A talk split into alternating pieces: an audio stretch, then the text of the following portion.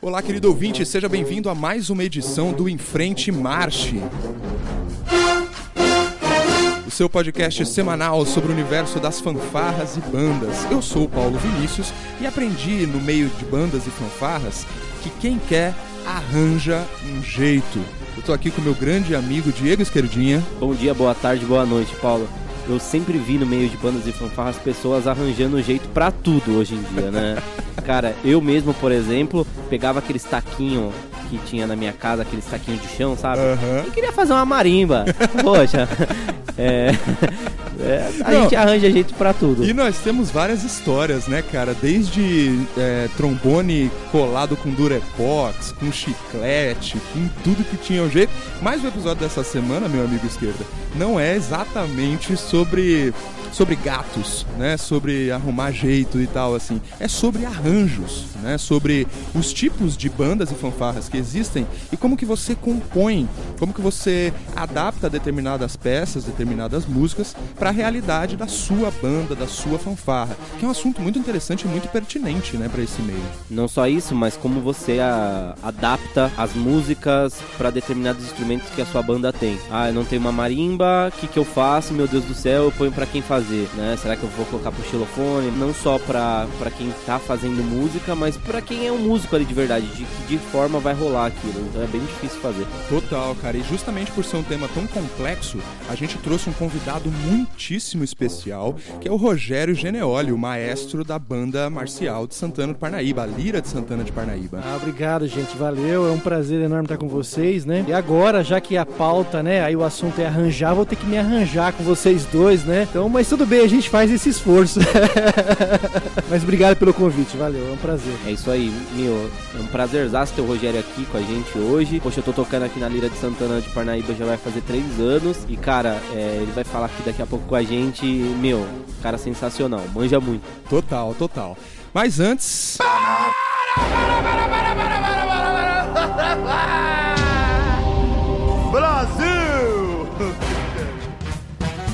Exatamente, cara. Esse é o nosso momento João Kleber, o momento onde a gente dá uma paradinha no nosso programa para dar os recados da paróquia para você, querido ouvinte. E como já virou aqui uma tradição no nosso programa, eu vou chamar ela, né, a grande madrinha, a grande matriarca do Em Frente Marche, a vovó esquerda. Oi, vovó esquerda. O que,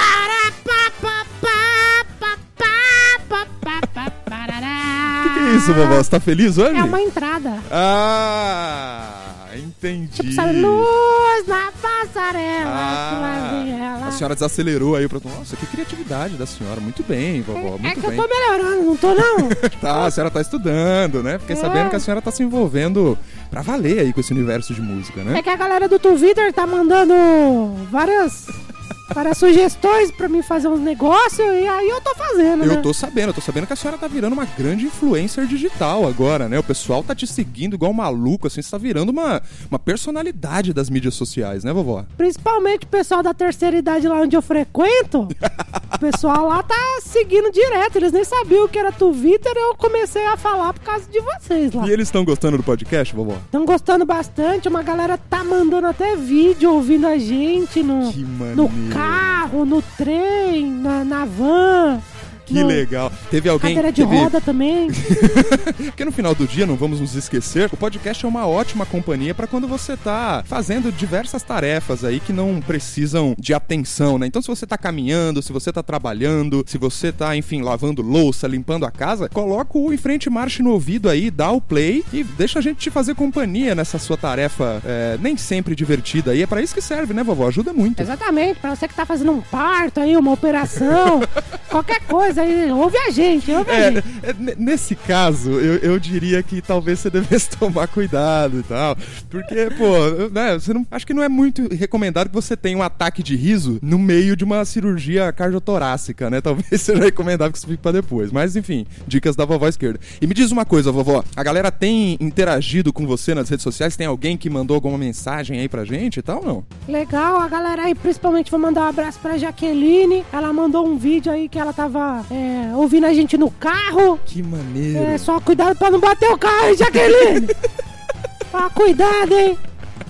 Taca ali pau nesse carrinho, É. né, Jaqueline? Taca ali pau, mãe. Vai com o consciente aí. Um beijo pra Jaqueline, obrigado por prestigiar o nosso programa, por estar ouvindo a gente. A gente fica feliz de te fazer companhia aí na hora que você tá dirigindo. Um beijo, Jaque. E quem mais, vovó? Teve mais alguém aí que entrou em contato ou não? Tem a galera lá da orquestra de Osasco. Opa! O pessoal lá do Alessandro é, tá, mandou um abraço pra gente aí, falou que tá muito legal o conteúdo. Legal. É, e tem umas galeras de várias bandas aí seguindo a gente no, no Instagram, no Facebook, tá bem legal. Exatamente, a gente tá feliz com essa repercussão, o pessoal tá encontrando o podcast, tá seguindo a gente nas redes sociais. Isso é muito importante pro trabalho que a gente tá fazendo aqui, até pra gente poder se comunicar com vocês, pra vocês ficarem atentos e receberem atualizações sobre novos conteúdos, novas publicações. E pra isso, a gente não vai deixar de falar das nossas redes sociais aqui, pra você seguir a gente lá. Então vamos começar, vovó, é, antes das redes sociais, na verdade, com o nosso site. Qual que é o endereço do site do Em Frente Marcha? É www.enfrentemarche.com.br E o nosso Facebook, vovó? Nosso Facebook, quer dizer, o Facebook de vocês. Não, a senhora pode falar que é nosso também. Agora você é Ah. uma, uma entidade mitológica do, do, do Em Frente Marcha. facebook.com barra Exatamente. em frente marche. Muito bom, muito bom. E o Twitter? O nosso Twitter é arroba em frente marche. Que é igualzinho ao Instagram, né? Como é que é o Instagram? É, o Instagram.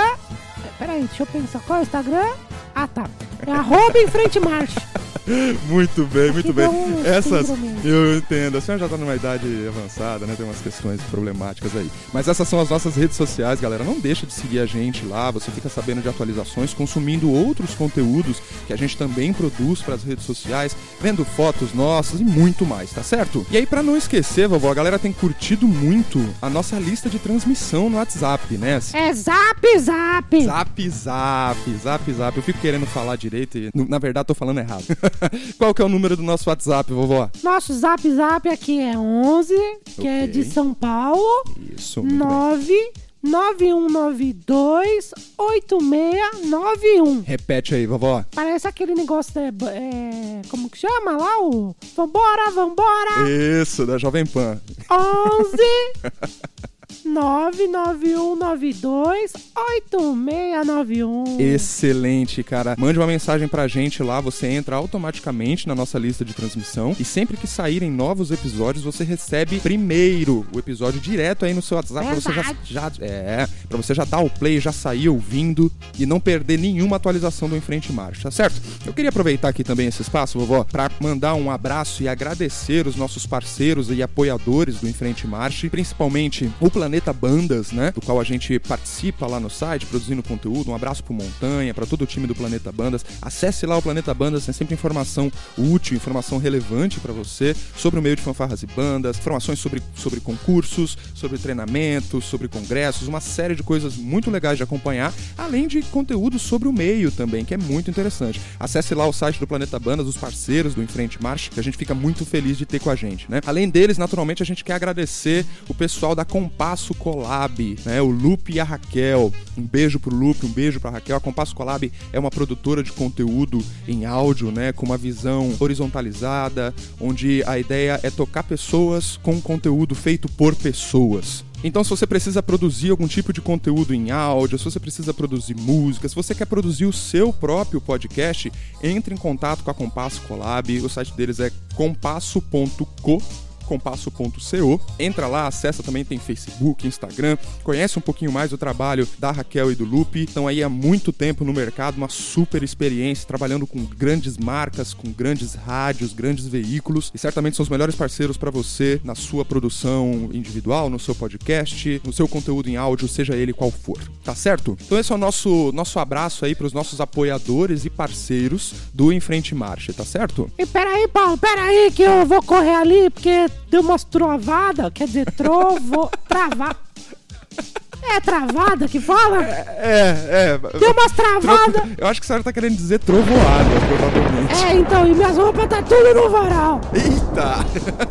tá Deixa eu bom, correr vovó. lá. Corre lá, vovó, corre lá. Corre lá. Pede pro esquerda vir aqui pra terminar de gravar comigo, então, Pode tá deixar, bom? tô indo. Tá bom. Esquerda, por gentileza, toma seu lugar aí. Uma satisfação te rever. Eu sempre gosto, eu gosto muito da sua avó. Qualquer dia a gente vai gravar um episódio todinho com a sua avó pra ver como é que fica. meu, a minha avó tá fazendo mais sucesso que a gente. Eu né? tô vendo, cara, eu tô vendo. É, muito bom isso, virou uma personalidade aqui do programa. Eu queria aproveitar esse nosso momento de recadinhos aqui pra fazer um jabá pessoal, esquerda, porque no último sábado, se você tá ouvindo esse programa na semana da publicação, eu estive na Maratona Piauí CBN de podcast, né, um evento promovido pela revista Piauí pra discutir podcasts. né. Eu tive a oportunidade de participar de um painel junto com Ivan Mizanzuki do projeto Humanos e Anticast, que são dois podcasts super legais, e com a Juliana Valauer, né, do podcast Mamilos, que é um podcast sobre jornalismo, né? Enfim, umas discussões políticas, assuntos sempre bastante polêmicos e controversos e um sucesso. A Ju é lá do B9. E nós discutimos essencialmente engajamento da audiência com podcasts, né? É, esse conteúdo vai estar disponível lá no nosso site, então acesse lá em frentemarche.com.br. É, nós não vamos publicar aqui no feed do podcast porque o conteúdo do podcast é sobre bandas e fanfarras, né? Esse é um conteúdo um pouco à parte. Mas se você tem curiosidade sobre o meio de podcast, se você ouvindo a gente ficou com vontade de fazer o seu próprio podcast, dá uma ouvidinha lá. Os painéis todos que aconteceram no evento da Piauí estão no YouTube. Você pode assistir todos eles na íntegra. Discutimos podcast como negócio, discutimos podcasts narrativos. Fizemos uma série de discussões lá super interessantes e super úteis para quem tá querendo entender um pouco melhor como que funcionam os podcasts. Se você ficou com vontade de fazer o seu, não deixe de assistir lá. São, é um conteúdo bem útil para você mesmo, tá bom? Vai estar lá no site do Enfrente Marche. É, os vídeos estão no canal da revista Piauí, no YouTube. É, e a gente vai deixar também o conteúdo em áudio lá no nosso site, tá certo? E nessa semana nós temos uma novidade muitíssimo interessante, muito legal para os ouvintes do Enfrente Marche, né, esquerda? É, pela terceira vez nós estamos gravando isso. Ah, cara, o que eu posso fazer, bicho? Eu tenho que monitorar tudo aqui. Às vezes eu esqueço de dar o, dar o hack, caralho. Ah, mano. Não, galera, é de fato, é, essa é a terceira vez que a gente tá tentando gravar. A gente já parou pra combinar como que seria a promoção. Mas o fato é, faremos uma promoção no Enfrente Marcha, né, esquerda? É isso aí. Vou repetir pela terceira vez aqui. Ah, mas dessa vez vocês estão escutando, que antes a gente tava fazendo só pra nós dois. Isso. Mas tudo bem. É... Poxa, a gente vai sortear um fone sem fio. É, cara, muito bom. Ah, Eu vou, eu vou fazer essa piada pela terceira vez. Eu não me adapto mais à vida com fios. Meu negócio é só sem fio, cara. Eu não consigo. Toda vez que eu tento usar equipamento com fio, eu fico todo enrolado. Parece um gato brincando com um novelo de lã. É um É tipo porra. pessoa sequestrada, né? Toda amarrada. Exato, tudo, Ah, tudo você amarrado, vai- cara. Então foi sequestrado e deixaram esse aqui? Todo amarrado. Total, mas vamos lá, esquerda. Como é que o ouvinte do Enfrente Marche faz pra participar dessa promoção? É muito simples, toda pessoa que estiver com a foto, uma foto, você vai tirar na sua, sei lá, no seu espelho, na sua banda, em qualquer lugar, vai tirar uma foto ouvindo em frente marche. Exatamente, tem que mostrar que tá ouvindo em tá, Frente tem- Marche. É, nem que for, sei lá, um, print, assim, uma folhinha impressa, sei lá como que você vai fazer, seja criativo. Exato. Que a ideia é ser criativo Aham. E marcar a gente no Instagram. Então você vai lá, tira uma foto ouvindo em frente marche e nos marca no Instagram, que é arroba em frente marche, coloca lá, marca a gente. E a pessoa que tiver o maior número de curtidas e comentários em sua foto, que a gente vai estar sempre olhando, porque vai estar a marcação lá, a gente é o ganhador, é o vencedor, é o The Champion. The Champion. Será o The Champion do nosso concurso, que é Animal Fone. Eu cheguei a falar pro esquerdo, que eu falei, esquerdo, vamos sortear isso não, cara, dá pra mim. O fone é maravilhoso, cara, é incrível. A gente vai postar fotos do fone pra vocês verem nas nossas redes sociais, no nosso Instagram, no nosso Facebook, no nosso Twitter. E tire uma foto criativa, ouvindo no seu carro, ouvindo na sua casa, no seu computador, seja como for, marque o em frente e marche. É, E aí a gente vai selecionar a foto que tiver maior volume de engajamento. Se você é, for aí do, né, não é for do nosso estado ou perto aqui da nossa região, a gente vai enviar pelo correio mesmo e tal. Mas se você for daqui próximo da gente e tal, aí a gente leva até você, tira uma foto junto. E se você for o ganhador, não esquece lá de colocar uma fotinha recebendo o fone, agradecendo, que vai ser muito legal. Se você for lá da Bahia, né, não vai dar pra levar. Exato, mas mesmo assim, tire uma foto, você vencedor, tire uma foto. The Champion, comemorando- The Champion. Você The Champion, é, tire uma foto e tal. Mas assim, o resultado sai no dia 21 de junho, tá, galera? É, A promoção é exclusiva lá no nosso Instagram, no Instagram do Enfrente Marche, que o esquerdo já falou, no arroba Enfrente Marche. Tire sua foto, seja criativo, marque a gente, que você tá, vai estar concorrendo imediatamente a um fone incrível sem fio, pra você curtir as suas músicas aí, pra você curtir o Enfrente Marche. É, com ouviu seu em frente fone. marcha, tem tudo a ver. Por isso Exato. que a gente pensou no fone de ouvido, porque tem tudo a ver, né? Exato. Você tá ali no, pra seu trampo, né? Como minha avó diz, na cadeira de roda ali, da terceira idade e tal. Mas tá ali com um fone sem fio, porque não te atrapalha em nada e tal. Então vai ser muito legal. E, e você sabe que o podcast, ele é a melhor companhia para esses momentos que você tá fazendo tarefas que você não precisa pensar muito, né? Então quando você tá lavando uma louça, quando você tá limpando uma casa, lavando roupa, fazendo uma caminhada, indo pro trabalho no transporte público, a melhor coisa é estar com um fone de ouvido ali ouvindo um podcast e nada melhor do que ouvir o Em Frente Marcha para te fazer companhia. Deixa a gente te fazer companhia nesses momentos aí. E o melhor, né, Paulo? É. Tipo, com fone sem fio, você pode deixar seu celular lá em qualquer lugar da casa Exato. e você pode ficar com o fone lá no ouvido, Tranquilo. andando, fazendo tudo e tá sem preocupações. É por isso que eu não me adapto mais ao mundo com fio, cara. Meu negócio é o mundo sem fio, porque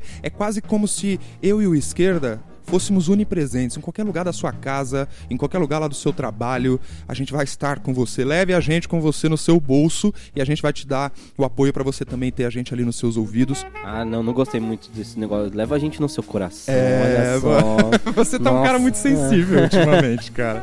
Nossa, fiquei, então, eu fiquei me imaginando dentro do bolso, assim, de verdade. Mas é isso, porque o Em Frente Marcha é todo esse conteúdo sobre o universo de fanfarras e bandas no seu bolso, disponível a qualquer hora que você quiser. Se você tá ouvindo a gente por algum canal específico, saiba que o Frente Marcha está disponível lá no Spotify, no iTunes, no Apple Podcast da Apple, tá disponível no Deezer, é, enfim, em todos os canais e também no nosso canal do YouTube, né? Você que tem o hábito de ouvir o podcast, ouvir conteúdos no YouTube enquanto trabalha, enquanto faz alguma coisa no seu computador de casa, agora você também pode ouvir o Em Frente Marche lá pelo YouTube. Todos os episódios já estão disponíveis para você ouvir, tá certo? Não deixe de participar da promoção, tire uma foto criativa, marque a gente lá no arroba Em Frente Marche e concorra a um fone incrível, tá certo? Então vamos pra pauta que o papo tá muito legal.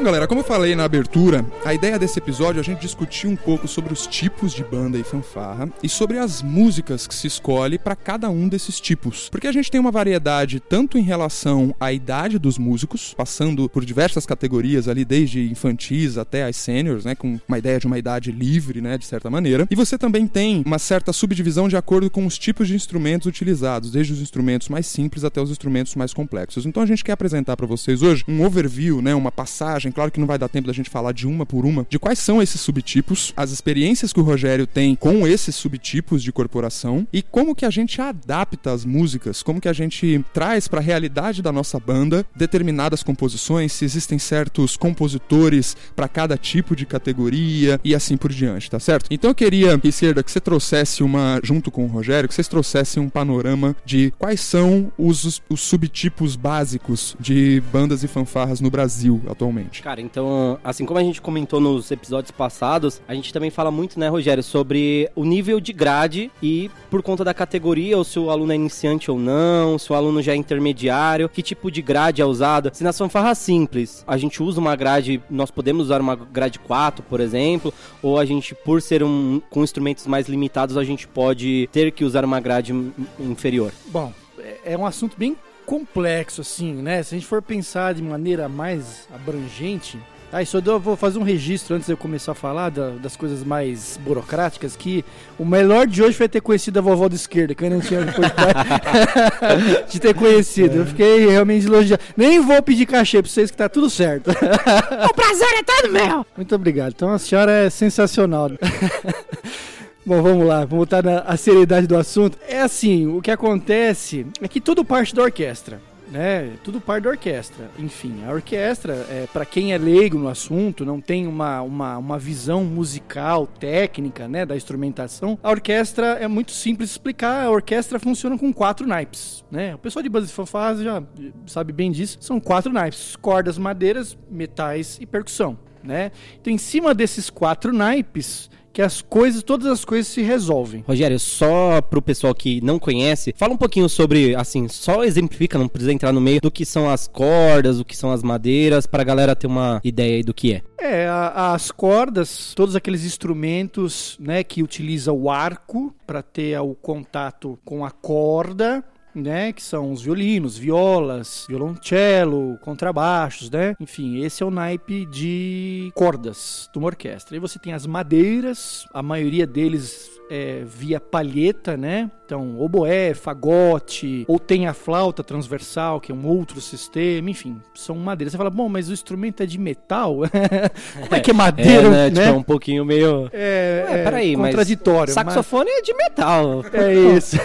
É porque normalmente as palhetas, elas têm uma madeirinha ali, né? Assim, é claro que tem por outros motivos, mas a, a, a palheta ali que você usa pra tocar o saxofone, por exemplo, ela vai ter uma madeirinha ali no bem no bocalzinho, né? De, de tocar instrumento. exatamente, é. Tem um pedacinho de madeira, mas de qualquer forma, historicamente, né? Na verdade, até os metais eles vieram da madeira, né? É, os primeiros instrumentos mais arcaicos, medievais, eles vieram da madeira. Tudo veio da madeira. Legal. né? Depois, com o advento aí da, do metal, que as coisas foram se transformando. Mas enfim, é também por isso, né? Um dos motivos. Os metais são os instrumentos é, largamente utilizados pelas bandas de fanfarras, né? Os trompetes, trombones, trompas, tubas e tudo mais. E a percussão que pode ser é, subdividida em percussão erudita ou percussão popular, nas mais diversos tipos e, e- e timbres e, e condições, né? Então, tudo vem da orquestra. A grande questão no Brasil, especificamente, né, falando desde a da época que eu comecei, que foi em 84,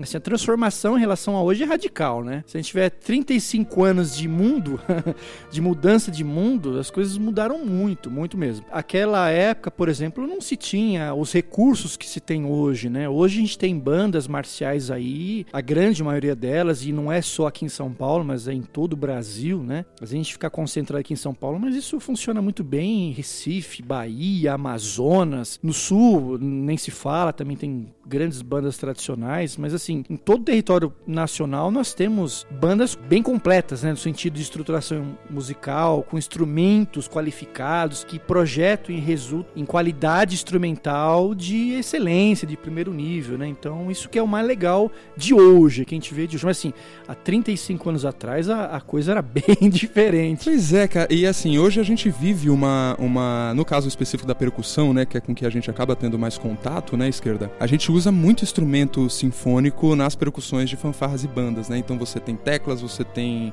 sei lá, campanário, é, xilofone, tímpano, você tem uma série de instrumentos é, que é mais comum você ver numa orquestra, né? Que momento que isso aconteceu, cara, assim, de- desses 35 anos aí que você acompanhou o universo de bandas de fanfarra? Foi sempre assim? É, e isso acho que até dialoga um pouco com a escolha das músicas, né? Hoje a gente acaba tocando, né, parado algumas músicas de uma complexidade um pouco a mais tal. Como é que era isso no passado? A escolha musical tinha a ver também com os instrumentos que se usava nas bandas? Total.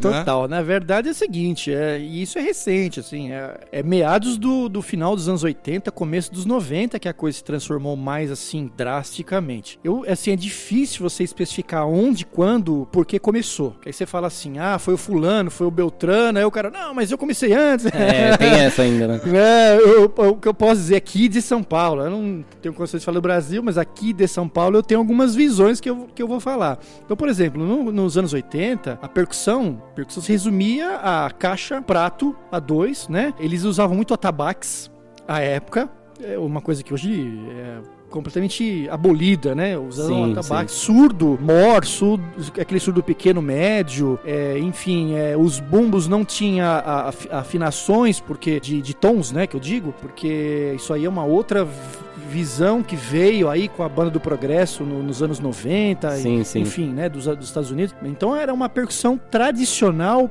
porque as fanfarras no Brasil se originaram do, do sistema militar. Começaram do sistema militar, onde no processo é muito comum ter uma banda, né? Ter uma fanfarra, enfim, para ter os toques, aquelas cadências mais cívicas, né? Então, todos, assim, creio que os mais antigos aí talvez tenham um- uma profundidade mais, mas do que eu vivi, né? Eu sei que começaram desse período, né? Hum, entendo. Mas, cara, isso, isso, é uma, isso é um lance que eu não sei. E que eu sempre tive curiosidade de perguntar pra alguém que tivesse uma chance de me dar uma Aí a resposta bomba vem digna. pra mim agora. É claro, né, cara? Eu Vou aproveitar com essa oportunidade aqui pra, pô, aprender tudo que eu puder. Mas, cara, assim, em que momento você diferencia o que é uma banda do que é uma fanfarra? Por que, que eu não posso chamar de banda simples uma fanfarra com cornetas simples, né? Com com instrumentos sem pisto, sem gatilho, ou só com gatilho, né? Seja como for. Por que, que eu chamo uns de banda e outros de fanfarra, assim? Por de onde vem essa história? Você sabe disso? É, na verdade, assim, o nome fanfarra vem da orquestra, né? A- o, o, o naipe do brass, né? do- dos metais da, da orquestra é a, a fanfarra, né? E, e dentro da orquestra, os metais são utilizados nos grandes estudes, né? Das, das obras, é, tanto clássicas.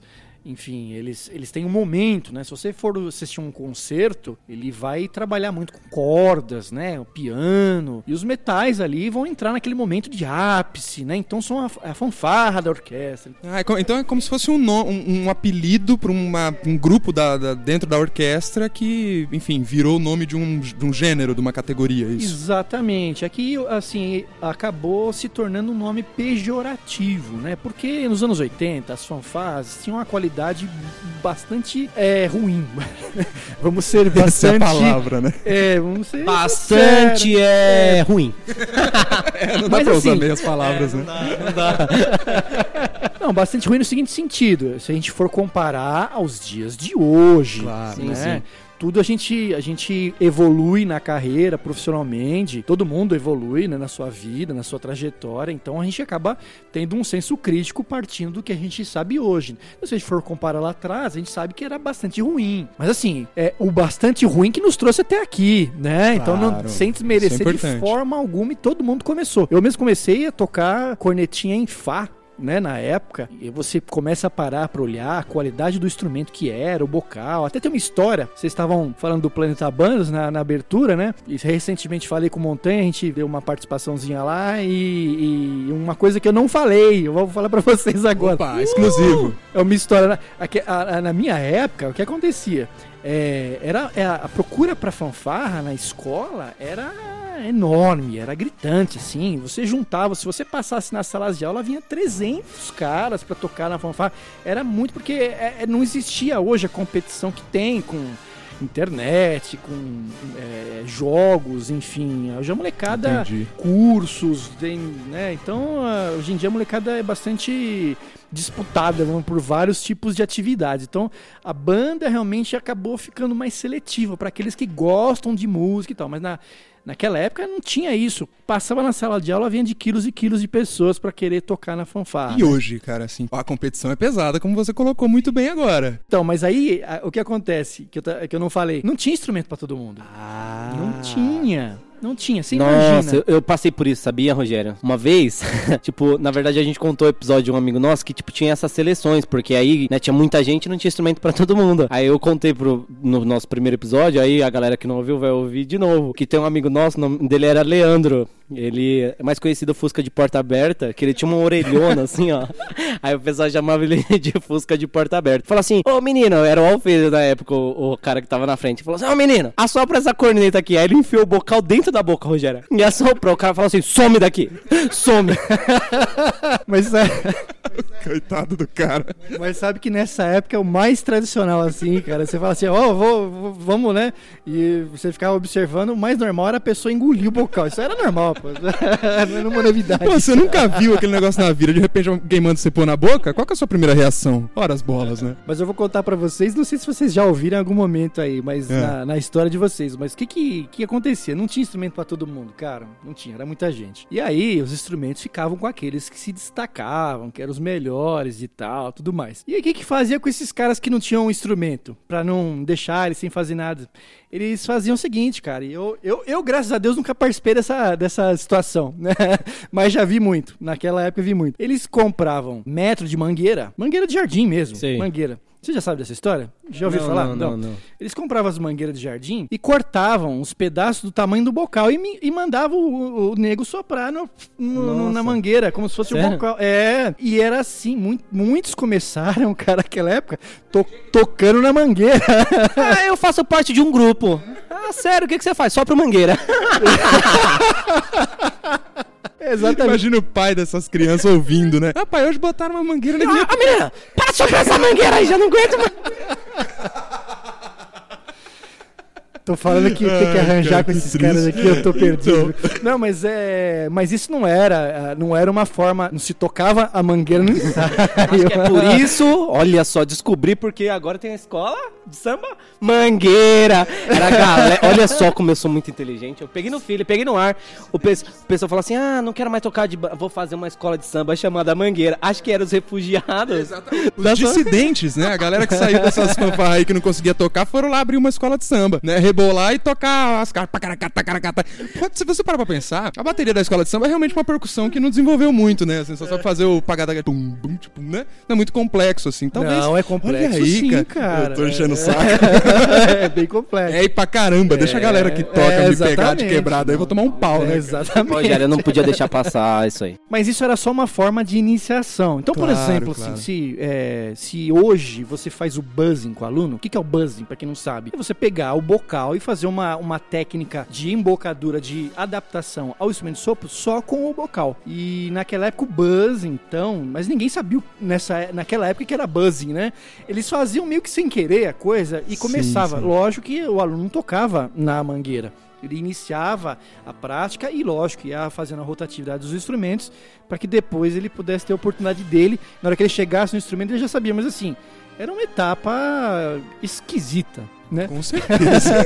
A beça. Você solta uma história dessa na mão do esquerda, vira piada pra, cara, pra mais de um quilo. Mas, cara, assim, que problema bom de ter, hein, bicho? Assim, pô, banda cheia de gente, você ter que arrumar formas de introduzir, assim. Qual que é a sua experiência hoje, assim? Qual que é a média de idade dos alunos da banda de Santana do Parnaíba? E como é que faz pra manter essa galera com a banda, né, engajada, é, enfim, a fim de fazer o projeto? E o outro lado, né? Como é que se atrai novos músicos, né? Já que agora o smartphone e a banda, acho que o cara fica no smartphone, né?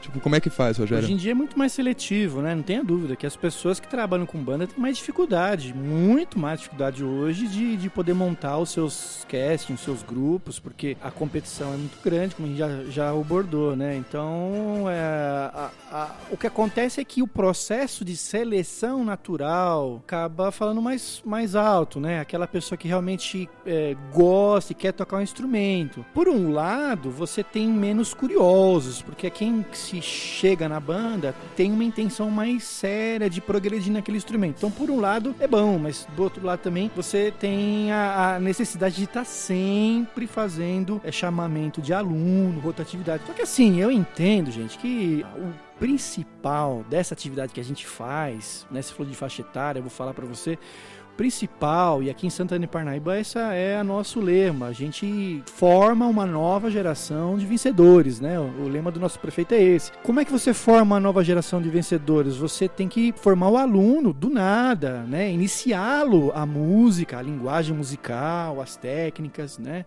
E é um processo contínuo. Não é que ah, eu começo, depois ano que vem eu volto. Não, é contínuo é cíclico, isso tem que ser feito a todo momento, né? Para que você tenha as práticas musicais. E sempre focado no quê? Na educação. Eu, particularmente, vejo da seguinte forma: as pessoas às vezes, ah, mas banda e fanfarra é cultura. Sim, é cultura. Mas educação que- também. É educação. Por que, que educação? É, é, você come um prato de arroz com feijão, mas você quer o- a, batatinha frita, você quer o bife. A cultura é parte integrante da educação nesse mecanismo de você inserir, inserir nova linguagem, é, nova direção motriz, motora, pedagógica, e você tem que ter essa visão. Então, por exemplo, a formação das pessoas é uma coisa imprescindível. Aquela pessoa que é formada em pedagogia, ela, ela não que tem uma, uma diferença, uma vantagem de um trabalho de banda e fanfarra com quem Sim. não tem, é, num concurso. Mas na escola, dentro da escola, tem sim, porque ele conhece as questões pedagógicas. Ou aquele, aquela pessoa que fez uma licenciatura em música, que aí tem todas as matérias de nível de cunho pedagógico, porque isso te abre a- o raciocínio, a mente, para que você se torne um educador. Aí é outra questão. E a faixa etária, sim, é, vai muito do, do, do tipo do projeto que você quer montar. Né? Aqui em Santana e Parnaíba, a gente começa a partir do Fundo 2.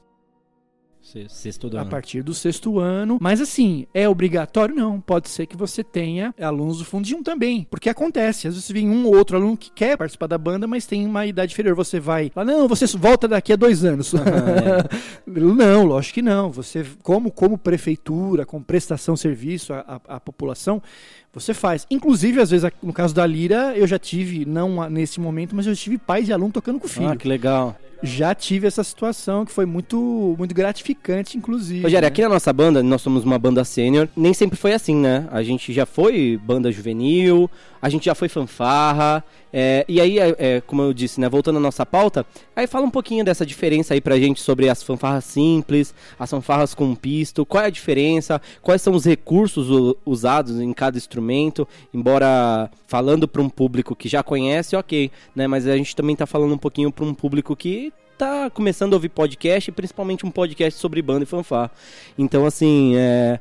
como funciona, assim? Explica pra gente, por favor. É, na verdade é o seguinte, Esquerdinha, a, a, a Lira, eu tô trabalhando, estou aqui em Santana e Parnaíba faz 13 anos. No começo, quando eu estava aqui, foi um processo, né? Eu comecei a vir, na verdade, a convite da secretária da época para palestrar, para fazer um curso de formação de professores, porque tinha, tinham fanfarras nas escolas, eh, tinham alguns instrutores, mas que sem formação, e eles precisavam de alguém para fazer uma, uma, um acompanhamento técnico e evolutivo, enfim, e trazer informação. Então foi nessa época e a coisa foi crescendo. É, a Lira é projeto desde então, mas na verdade ela foi fundada em 2012 só, né? Então a gente tem aí esse ano, em setembro, completaremos sete anos. E a Lira foi uma coisa meio que até um pouco antecipada, porque nós já fomos direto para a categoria sênior, o que não é muito recomendado, né? Só que eu- o primeiro ano que eu fiz com a Lira foi, eu fiz como fanfarra com pisto sênior, que foi para pelo menos minimizar o efeito, porque banda marcial sênior é, é um nível competitivo muito forte, Até porque né? em 2012 a gente tinha grandes bandas aí, né? O Progress Sim. e Aces que já tinham se juntado,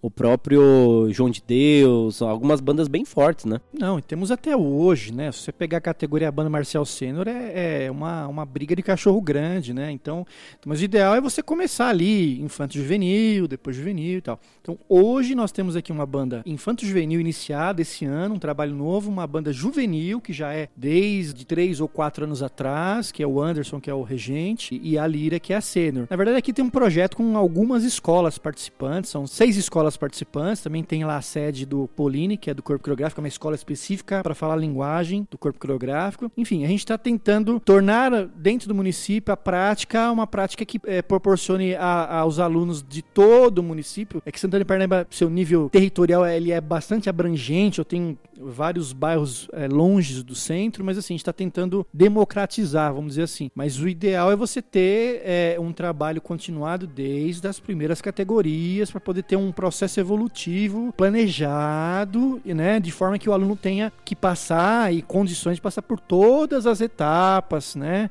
de forma bem racional e bem E pedagógica. o legal é que a gente comenta aqui no podcast, né, Paula, sobre a base, né? Que eu acho que uma banda sênior Fundamento, se, se fundamento. sustenta a partir da base. Então, assim, eu acho que é, a Lira faz muito bem isso, né? Como a Lira de Mauá também faz bem isso, a Atibaia faz muito isso, faz a formação da base para que os novos daqui a um tempo se integrem à banda. Santa Isabel, Santa Isabel. agora, um trabalho muito muito bom lá do Edmário, o pessoal. Tem, tem, tem. É assim, é, é, é legal a gente estar conversando disso, que a gente vê que tem muita gente boa trabalhando, sério, né? E com propósitos racionais da coisa. Mas é interessante, cara, porque não, não me parece ser assim, esse projeto mais integrado, né, esse projeto mais completo, que você envolve a prefeitura, integra com a Secretaria de Educação, pega algumas escolas tal, que teoricamente seria o recomendável, né? Que a banda de alguma maneira dialogasse, não só na base do financiamento, né? Prefeito, me manda dinheiro aí que eu faço minha banda aqui. Não, vamos fazer outros deliverables, né? Vamos fazer outros tipos de entrega pro município, e aí relacionados à cultura, relacionados à educação e tal. Mas na realidade média do Brasil, eu acho que, assim, claro, a nossa experiência é mais paulista, naturalmente, como eu já falei pra você, querido ouvinte, no nosso primeiro episódio. A gente vai ter muita dificuldade de falar de outras cenas que a gente não viveu essas outras cenas. A gente viveu a cena de São Paulo. E o que a gente vê de padrão, que foi inclusive o que a gente viu lá no concurso de Itapevi, são fanfarras que, assim, a gente achou heróico que elas existam, que continuem existindo, que seus maestros tivessem conseguido trazer a banda até lá, aquele bando de crianças, uma super responsabilidade, alimentação questionável, né? Uma série de problemas. Houve lá nosso, nosso episódio da cobertura do concurso de Itapevi para você conferir o que aconteceu lá. Mas essa não parece ser a realidade. Por quê? Porque tem gente mal preparada envolvido no, nos projetos, porque os projetos de fato são muito sazonais, de acordo com o interesse desse ou daquele político que se elege a cada quatro anos. Por que que essa, assim, esse exemplo de Santana, esse exemplo de Mauá, de Atibaia, de Santa Isabel, que você mencionou agora que eu não sabia, por que que isso não é a regra? E por que que os projetos parecem, que é o nosso caso lá em Jandira, né? Parecem sempre ser aquela coisa meio capenga e fica todo mundo com medo quando chega a época de eleição da, da fanfarra acabar, né? Essa parece ser a realidade média. Qual que é o seu diagnóstico, Rogério? Talvez o grande erro de algumas situações é a pessoa focar só no competitivo, né? De você focar só no concurso. Ah, eu vou ganhar um concurso, vou trazer o troféu. Porque, na verdade, você, se você, ah, eu vou levar o troféu lá pro meu prefeito, eu vou levar o troféu pro meu secretário, mas, assim, qual é a relevância política e, e, e social que esse troféu vai trazer? Eu vou falar pra vocês que zero. Não é, É isso, por aí não, mesmo. não é isso. E a gente acredita nisso. É, cara ouvinte, se você ouviu os nossos episódios anteriores, a gente falou exatamente isso, Rogério. De que nós não acreditamos que no final do dia o que banda ou fanfarra é são apenas troféus, são apenas títulos, gritar ali é campeão naquele momento. Será que é só isso mesmo? É que nem na minha época, cara. é, Você reconhecia uma banda pelo repertório. Você fala assim, nossa, eu vou assistir hoje o Jardim São Paulo tocando Carmina Burana, né? Eu vou assistir a banda de Itaquá tocando Ilhantel, entendeu? Era, era assim que a gente assistia as bandas. Isso se perdeu hoje em dia. Hoje não- essa identidade não tem. Esse foi um dos motivos do- dos Reis dos Reis. O Rei dos Reis, na verdade, a, resenha é um pouco mais longa. Mas o que você estava falando da, da construção, na verdade, assim, ó. Por exemplo, historicamente, dos anos 80 até os anos 90, a- as grandes corporações campeãs, seja fanfarra, banda marcial, tanto faz, ela era campeã pela qualidade musical e conhecimento que o regente, que o maestro que estava à frente né, do trabalho possuía. Era o diferencial. Porque naquela época não tinha arranjo, cara. Era tudo na unha. E não tinha computador. Você vai começar a puxar, por exemplo, o e-mail. Que é uma coisa hoje que é, já, já está ultrapassada pelo WhatsApp. O e-mail é uma coisa que eu lembro que em 94 começou a surgir. Então você imagina os anos 80? Não tinha computador. Não tinha. Eu lembro do Franguinho lá na Famolo, cara, fazendo o primeiro, o primeiro arranjo editado que eu toquei na minha vida foi Os Miseráveis. Mas era um editor de notação musical que ele fazia no MS-DOS. Dava um trabalho lascado Deu pra sacar. Se você não tava aquilo, entendendo cara. até agora, mandou o DOS, todo mundo entendeu agora, né? tipo, olha o tempo, Talvez essa né, molecada cara? fala, DOS, o que, que, é- que, que é isso? É de É, comer é, isso, não? eu- era um sistema que se operava numa tela de fósforo verde, meu amiguinho. Dê um Google aí que você vai ver o que, cara, que dá pra fazer. Era de dar dose mesmo. Dá dó. Não, e você viu, eu- na época o Franguinho ele teve a, a- a vontade de trazer essa novidade. Na verdade, não é porque eu tava na Famolo na época, mas, por exemplo, as teclas sinfônicas, pelo que eu tenho de conhecimento, posso estar enganado, mas a primeira corporação que eu vi com teclas sinfônicas na avenida num concurso aqui em São Paulo foi o Monteiro Lobato. Tímpano não, porque eu acho que o Jardim São Paulo, talvez, Itacoaxetuba, algumas outras corporações já introduziram os tímpanos, que não são os tímpanos de hoje, era uma outra qualidade de tímpano, mas que introduziram os tímpanos. Agora, a tecla sinfônica, acho que foi uma ino- inovação no franguinho. Então, aquela época você vê que não tinha. Então, quem tava à frente da banda é que fazia o sucesso da banda. Agora, hoje, hoje é, você encontra arranjo em qualquer lugar, a qualquer hora. O cara não precisa fazer absolutamente nada. Então, tem o seu ponto positivo, isso e tem o seu negativo. Porque se o cara encontra arranjo de qualquer jeito, qualquer lugar, a qualidade do trabalho é assim, você exige que o cara estude menos, neste caso específico, né? Agora, para passar uma banda hoje, por exemplo, uma banda é, que tem uma qualidade técnica, que antigamente você fazia o trabalho com uma pessoa só. O cara cobrava o escanteio e tava na área para É. cabecear. Hoje em dia, não, você tem que ter uma staff, cara. Você tem que ter um pro- professores dos naipes para poder fazer o, o trabalho desvinculado do low brass, do high brass, percussão. E aí o, o- o regente vai, lógico, fazer o planejamento, gestão administrativa, arranjos e fazer o, o ensaio. Então é, é uma, vocês estão entendendo? Sim, sim. É uma complexidade completamente diferente e, e distor. Então é, é- é- são mundos totalmente diferentes, né? Bom, Rogério, dentro disso é, é muito legal que aí a gente puxa é, realmente o nosso assunto, né? Como, né? Faz um arranjo pra fanfarra simples. Fa- Fala um pouquinho dessa diferença pra gente. Fanfarra simples, fanfarra com pisto, banda marcial, banda sinfônica, banda musical, enfim.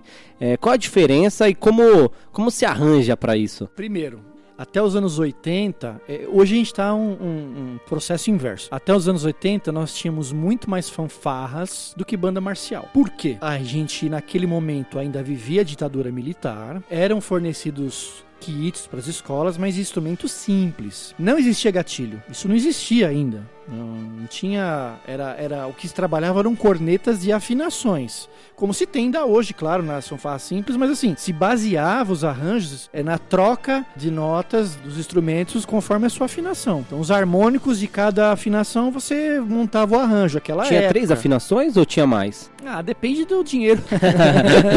É, as mais conhecidas. O básico, o básico na época era si bemol, fá e mi bemol. Alguns tinham é, ré, alguns tinham lá, mas assim, o ba- básico, básico, básico eram essas três. E cornetões que é, algumas tinham, muitas não tinham. Era basicamente cornetas E uma percussão ali atrás. e, e a percussão daquele que eu já falei, com aqueles instrumentos mais tradicionais, Sim, né?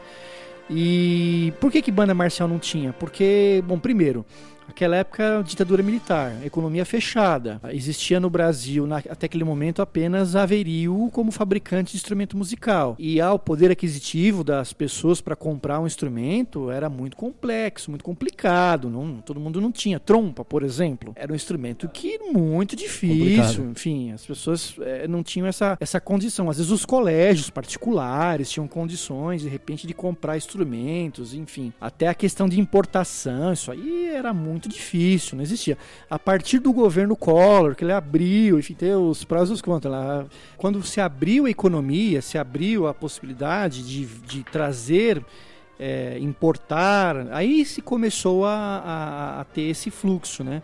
E aí começou a se ter banda marcial. Então hoje, gente- o que, que a gente vê hoje? Muito mais banda marcial do que fanfarra. Por quê? Porque um instrumento, uma, uma corneta, às vezes é mais cara que um trompete, né? Porque eles têm que desfazer o trompete pra fazer uma corneta, é isso?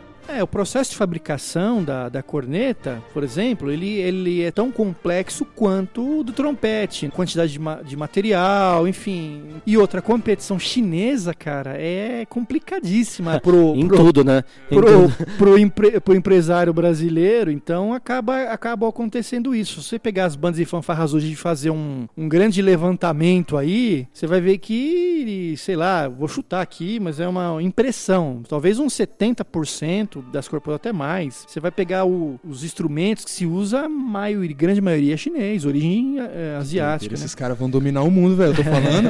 o futuro é do zóio rasgado, meu irmão. É, é, entendeu? Então é essa. E aí, assim, é uma tristeza, né? Porque a gente vê a- as categorias. Então, vamos diferenciar as categorias. A categoria pisto e a te- categoria simples, ficando nas mãos daquelas pessoas que são os apaixonados, né? As pessoas Sim. que realmente não trocam aquilo por nada. Se falou de repertório, de arranjo, vamos arranjar, cara, é, não é empecilho. Na verdade, é coragem. Coragem pra fazer. É, exemplo, não lembro o nome da peça agora, de momento, mas eu vi o Walter tocando um concurso de Itaquera um ano desses aí, não sei se é dois ou três anos atrás, não me recordo bem. E eles tocando uma grade, acho que era cinco, cara. Nossa.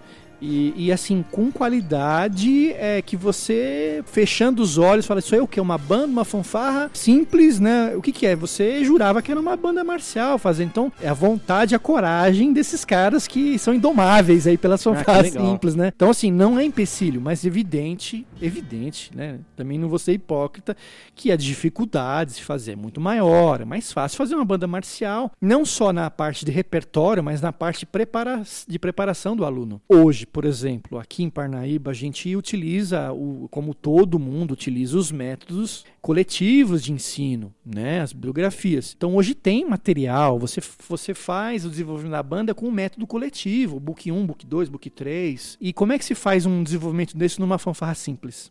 É onde, complicado, né? onde você não tem todas as notas no instrumento, trabalha com o jogo, ou com a improvisação harmônica, e às vezes você acaba tendo que maquiar uma frase porque nem todas as notas são possíveis, ou o trecho é muito rápido que não permite. Enfim, é, é, um, é uma qualidade né, de quem conhece fazer aquele trabalho, né? Rogério, e você acha que por conta disso as fanfarras estão acabando? Exatamente. Por talvez os maestros, as pessoas que estão à, à frente as- das corporações, elas veem que o trabalho é muito mais difícil, eles veem que o trabalho é, é árduo mesmo, e aí eles partem pra ir pra banda mesmo. Ah, vou pegar um trombone, um trompete, fica muito mais fácil de fazer, é muito mais fácil de arranjar, né? Porque ali, como você falou, hoje na internet tem tudo, você pega um, um arranjo ali, traz pra sua banda, passa, tá tudo certo. E se- acho É, que é um por conta menos, disso, né? né? É. Mais ou menos. Não, eu é. digo assim, mas é, acaba sendo mais fácil, né? Não, não é questão só. Esse é, uma, é um dos motivos, esquerdo. Tem outros, né? Manutenção de instrumento, o preço, como eu já falei. Tem uma série de, de considerações aí. Não é só isso, né? Então, enfim, é um dos, né? A dificuldade é um dos, mas não é o único, né? Existem vários, né? É, total. E aí tem, assim, só pra, só pra deixar claro, a gente fechar todos os, os instrumentos, assim, pra ter uma, uma carinha, né? Então, em, dentro dessa categoria de fanfarras, né? De, de fanfarras simples, a gente teria as fanfarras lisas com gatilho e as fanfarras com um pisto, é isso? Com pisto e gatilho. É, por exemplo, é, até falei no, no- na entrevista pro Montanha lá. É difícil definir quem que foi que inventou esse, esse bendito gatilho aí. Pois é, né, cara? Eu ia perguntar isso, mas de onde que vem essas histórias? É, mas assim, o que eu tenho de experiência foi final dos anos 80, que apareceram lá um, um cara que eu não, nem lembro quem é na época, com uma corneta, com um, um, um dispositivo, onde se abria a bomba geral, né, da, da corneta e se conseguia um meio tom, ou seja, com a válvula você de duas séries harmônicas você é, duplicava para quatro, o que tornava isso muito mais interessante. Aí foi um boom, né? Na época o seu Jorge lá na- no caso da fanfarra do Monteiro Lobato, ele ele tinha uma oficina que ele era ferramenteiro, ele engatilhou tudo. Inclusive tem, acho que uma coisa que só ele inventou lá na época, tinha um cornetão que na verdade antigamente os cornetões eram aqueles retos longos a Vírio fabricava. Depois que ela começou a fabricar o menorzinho que se chamava trombonito e depois virou o instrumento de linha, que ele fez um gatilho tanto na bomba geral como na bomba de afinação da válvula. E aí, você abrindo os dois, mas os caras abriram o dedo legal. Eles abriam os dois e tocavam a quinta posição. Então você ganhava mais uma. Quer dizer, mas eram invenções dele. E a afinação não era perfeita, né? Longe É tipo um disso. experimento, né? Um espe- É, exatamente. Ali Tá vendo? E daí a gente retoma aquele papo de quem quer, meu amigo. Arranja um jeito, não tem essa. Você sai picotando o instrumento e acabou, cara. Oficina do professor Pardal, né, cara? Mas fanfarra, fanfarra é isso, cara. Tem que ter essa, essa pegada, não tem jeito. Quem gosta de fanfarra, a pegada era essa. E quem inventou o pisto? Da onde veio o pisto depois? Aí veio categoria fanfarra simples, né? Lisa sem gatilho. Aí você falou que alguém inventou o gatilho. E aí tem agora tem outra categoria que é a fanfarra sim, é, com pista e gatilho, é isso? É, a, a, corneta lisa, na verdade, ela é usada em regimentos militares, né? Se você, se você for nos Estados Unidos, lá vai ter o, o, o corneteiro tocando o seu clarim é, liso, né? Em qualquer lugar do mundo tem esse instrumento. Agora, a corneta com pisto, pelo que eu sei, só existe no Brasil. Com um pisto, né? Acho que eu já vi alguma coisa na Europa com dois. Dois pistos. Mas assim, não faz sentido nenhum. É, você tem, tem que ter os três para poder ter o cromatismo completo. E você já sabe o que é cromatismo aí que o esquerdo te explicou no último episódio, galera. Volta lá, escuta que você já sabe lá na hora que a gente tava falando do Tom e Jerry. Mas vamos lá, segue aí, Rogério. É, pra, só pra quem não precisa ir lá, voltar lá, mas o cromatismo é, são as notas brancas e pretas do piano, né? São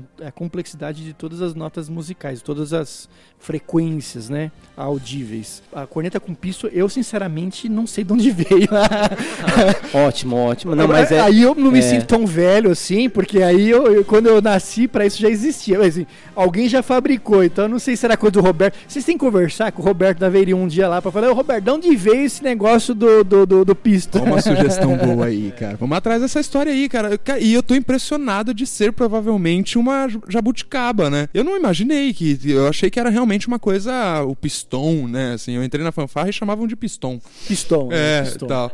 E aí, é, não, que meu primeiro instrumento foi uma, uma cornetinha de um pisto e gatilho lá na Famunijão, eu já contei essa história. Mas assim, mas eu jurava que era uma coisa, enfim, uma prática, uma- um negócio que ah, a galera decidiu juntar e fazer dessa maneira. Então não, é o Brazuca que inventou essa, essa nessa moda aí, Olha, então. eu não posso afirmar com, com propriedade aqui, mas eu acredito que sim, viu? Que, Que é coisa de doideira. brasileiro isso daí. A pergunta pro Roberto, talvez ele tenha a, a história total disso aí, mas é, é, é uma coisa que só aqui no Brasil mesmo. Muito legal, cara, muito legal. Mas vamos seguindo aí então. Então a gente teve lá a abertura da economia, fica mais fácil você trazer certos tipos de instrumentos e aí você tem um boom das bandas Aí marciais. explodiu, é cara. isso. Aí explodiu e hoje em dia todo mundo. Você vê que você vai para um concurso de banda marcial, é grande parte do, do- do- das corporações inscritas. Claro que tem as bandas de percussão, é, enfim, uma série de categorias aí, mas assim, a- e isso é uma tendência, infelizmente. Eu, eu creio que nos próximos anos vai se consolidar ainda mais e as corporações simples e pisto vão ter cada vez mais dificuldade.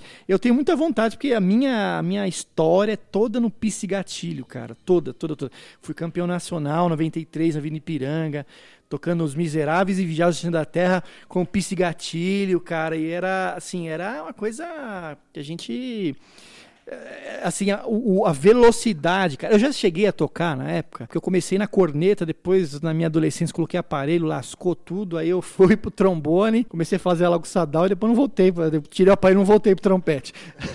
Mas na época, cara, da, da fanfarra, eu, a gente chegou a tocar a, ó- a abertura da ópera Aida de Verdi, e a gente fazia as partes de violino na corneta. Eu falei, meu, como é que se fazia esse troço? Eu não sei, cara, não, não sei. Mas é coisa de quem toca corneta com A, a categoria pisto é, é desafiante, como diz o outro, né? Desafiante. É, não, com certeza, cara. E é, é interessante de pensar nisso, né? Porque eu acho que é por isso que a gente quis fundir essas duas pautas, né? Da ideia dos arranjos e das limitações que cada tipo de corporação é, acaba impondo, né? Pra você tocar essa ou aquela música. Porque é muito comum, na verdade, a gente dar os jeitos, né? É, é, é, Eu sinto que assim, beleza, a gente tá explicando agora as corporações, os, os subtipos, e estamos voltando pra orquestra, né? In- Indo na direção da, da, da orquestra. Vamos falar aqui de banda sinfônica, banda musical, tal, tudo isso já já, galera. Segura a ansiedade aí. Mas eu, eu não consigo deixar de fazer uma pausinha pra gente falar de novo sobre essa questão de arranjo, né? Só que agora com esse, com esse recorte, né? Do piso e gatilho, já que você trouxe essa história. Porque é muito maluco, cara, assim, que a galera no final do dia, eu acho que é, talvez pela ânsia de você ver outras corporações nos, nos concursos tocando determinadas músicas, você querer acompanhar você não querer ficar pra trás de, de alguma maneira, né? Assim, do, do nível de, de música que eles estão tocando lá e tal. É, o pessoal parece que, não sei se é uma pressão que vem dos músicos pro maestro, como é que funciona isso na sua experiência, assim? A galera que normalmente, ô, cara, eu queria tocar aquela musicona lá, tão legal e tudo mais, e aí você sai atrás de arranjo e tenta adaptar pra banda, ou normalmente é o maestro que faz essa construção? Como é que isso funciona? É, então, aí parte da, da, da história. É, por exemplo, lá atrás, onde não existia ainda a internet que eu estava falando, que não existia a condição de ter, como é que se fazia? O arranjo era feito no papel. Né? Você fazia, montava a grade, era um trabalho, você tinha que montar, traçar grade, começar a escrever, demorava, enfim, afincos ali para poder fazer e, e tudo que as pessoas que tinham mais conhecimento faziam o quê? Tinham um piano, né, para poder ter a- o suporte harmônico, né? E você no piano você fazia o arranjo. E mas assim, as corporações então eram conhecidas a sua qualidade por pela capacidade do regente de, de desenvolver este arranjo desta forma. Então, o que acontece? Quem viveu aquela época não que tenha vantagem hoje, né? É, mas eu acho que de certa forma, acaba tendo mais facilidade nessa, nesse tipo de, de situação, né? Porque você, que nem o Rei dos Reis mesmo, foi uma obra que eu não fiz com base em grade nenhuma. Hoje em dia, as bandas marciais, ou fanfarras, enfim, eles, todo mundo faz o arranjo, eh, alguns se separam, ah, isso aqui é adaptação, isso aqui é transcrição, isso aqui é arranjo. Eu creio assim que se você está fazendo um trabalho, a não ser que você só copie, aí, cara, é transcrição, né? Ou adaptação, melhor dizendo. Mas assim, fora isso é arranjo, que você está colocando a sua impressão sobre aquela obra. Quando você faz um arranjo em cima de uma base, que hoje se usa o quê? Normalmente, música contemporânea em cima da base do, da, da, da grade de uma banda sinfônica. O que, que é banda sinfônica? É uma orquestra. Orquestra, na verdade, não é, ah, é que tem violino, orquestra. Não, orquestra é um conjunto de músicos que se reúnem para a prática musical. Isso é uma orquestra. Qualquer. Uma, é que nem hoje algumas corporações se institulam orquestra. E é verdade, é um conjunto de músicos. Então se usa uma grade de orquestra para banda sinfônica. O que, que é isso? Dos quatro naipes que nós falamos no começo, se usa três: madeiras, metais e percussão. É uma banda sinfônica. Vira orquestra sinfônica quando se em- é, se insere as cordas.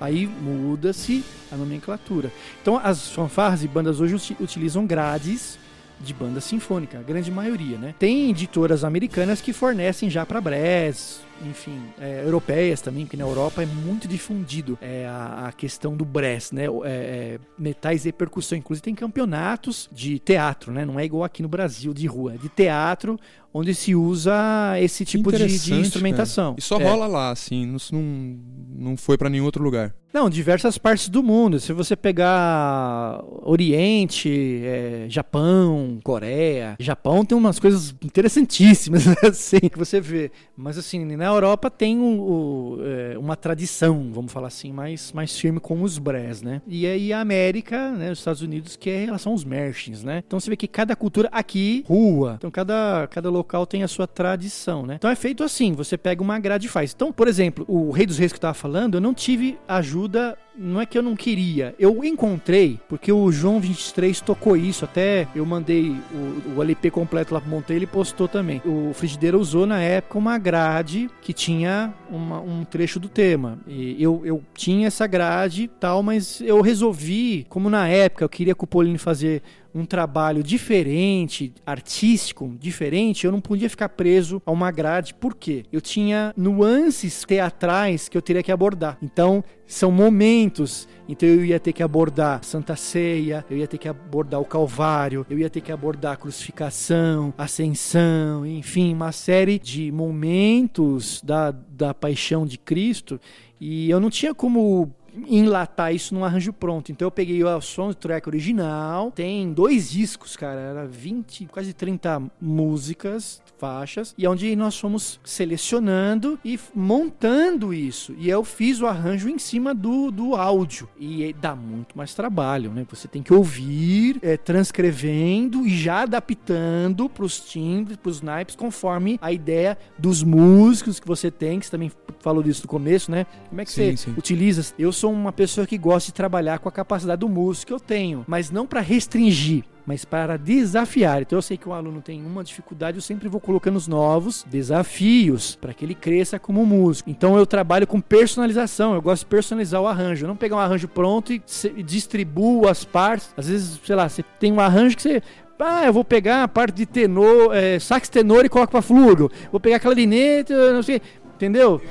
Meio a- não, não aleatório não, mas é, dentro de uma linguagem de tonalidade, de timbre, É, você já mais ou começar a menos. adaptar para aquilo É. do tipo de timbre que Eu não gosto tem. de fazer isso. Eu gosto de pegar o negócio, colocar, né? Eu uso Sibelius, né? Eu jogo lá e vou, vou montando o arranjo. Coloco o player junto com o computador e vou, ouço, escrevo, ouço, escrevo. E assim que nós fizemos o Rei dos Reis. Inclusive, depois que estava pronto, o Paulinho falou assim: Rogério, eu preciso aumentar a Via Crucis em 40 segundos. Nossa. Eu falei, tá. E aí co- comecei a selecionar os momentos, né?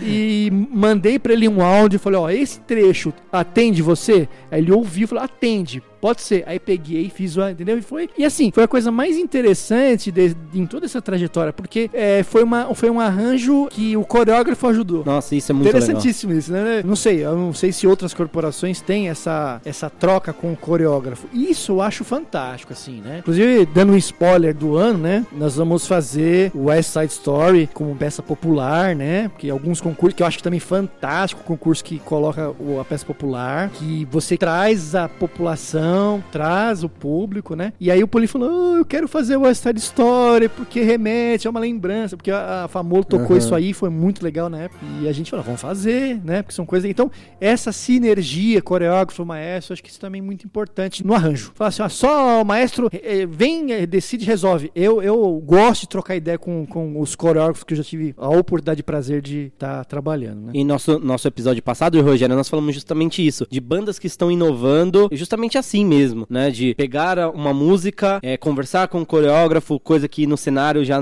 do Nordeste acontece muito isso, né? De, Sim, das pessoas Recife. fazerem um É. show, exatamente. É, as bandas show que eles falam lá, é. E assim, eu acho que é uma coisa que as pessoas deviam pensar mesmo, né? Porque é, a gente comenta muito aqui no nosso podcast de que o público tá cada vez menor. Né? Exatamente. E, e aí, pro meio é muito ruim, né? A gente, no episódio retrasado, nós trouxemos o universo sinfônico, né? O cinema, ele ajudava a introduzir a música erudita, né? E aí, no, a Marvel, e a gente usou todo o contexto, então se você não ouviu, vai lá dar uma ouvidinha. E eu acho muito interessante isso. Quando eu vim tocar aqui na Lira, Rogério, eu, quando eu toquei o Rei dos Reis, foi diferente de tudo que eu já tinha tocado. E quando eu toquei o Rei dos Reis, foi diferente, porque a gente tava acostumado, pelo menos eu, né, das bandas que eu toquei, é tá naque, dentro daquele padrãozinho mesmo de banda marcial, aquele, aquele repertório mais definidinho de banda marcial, né? O próprio Perses mesmo, e tudo que a gente tocou lá com Progress, depois em Tapevi, era tudo meio padronizado, né? E aí, quando eu cheguei aqui na Lira, foi bem diferente. A gente, é, eu vi vocês tocando em Itaquera, né? O Rei dos Reis. Depois, uma semana depois, eu vi, é, vim tocar aqui. Eu falei, nossa, a música é diferente, a, o arranjo é diferente. Aí depois, quando eu vi a encenação, realmente, depois que eu fui parar pra assistir, eu falei, nossa, que demais. Eu acho que veio para mudar e, e, arriscar isso, né? Tipo, trazer isso pra pista, eu acho que foi um desafio muito grande também. Olha, é, não é só um desafio, cara. É a, a quebra do paradigma eu não estou colocando nosso trabalho aqui humildemente, né, modestamente. Não... A gente, na verdade, quis trazer uma linguagem, não que seja melhor ou pior que quem quer que seja, mas uma linguagem diferente, uma forma de abordagem de público diferente. Porque hoje o público de bandas e fanfarras que se concentra numa avenida é aquele que já tocou e vai para assistir. E isso é historicamente. Na, nos anos 80 não era assim, não era assim, porque existiam grandes eventos de bandas e fanfarras. Por exemplo, eu, uma história, né, que vocês gostam de história. Muito, muito. A gente é apaixonado. Agora eu vou me sentir velho pra caramba. minha estreia, minha estreia nesse mundo de bandas e fanfarras, quando eu comecei lá na escola, porque eu estudei no, na escola Monteiro Lobato, em Pirituba, né? Escola da Prefeitura de São Paulo. Eu me formei, ensino, que eu já fundi dois, né? O ensino fundamental, me formei lá. Minha estreia na, na fanfarra, aos, já tinha, acho que eu tinha de 8 para 9 já, não lembro se eu já tinha feito. Bom, por aí. Foi no último ano do torneio da Record na Avenida São João.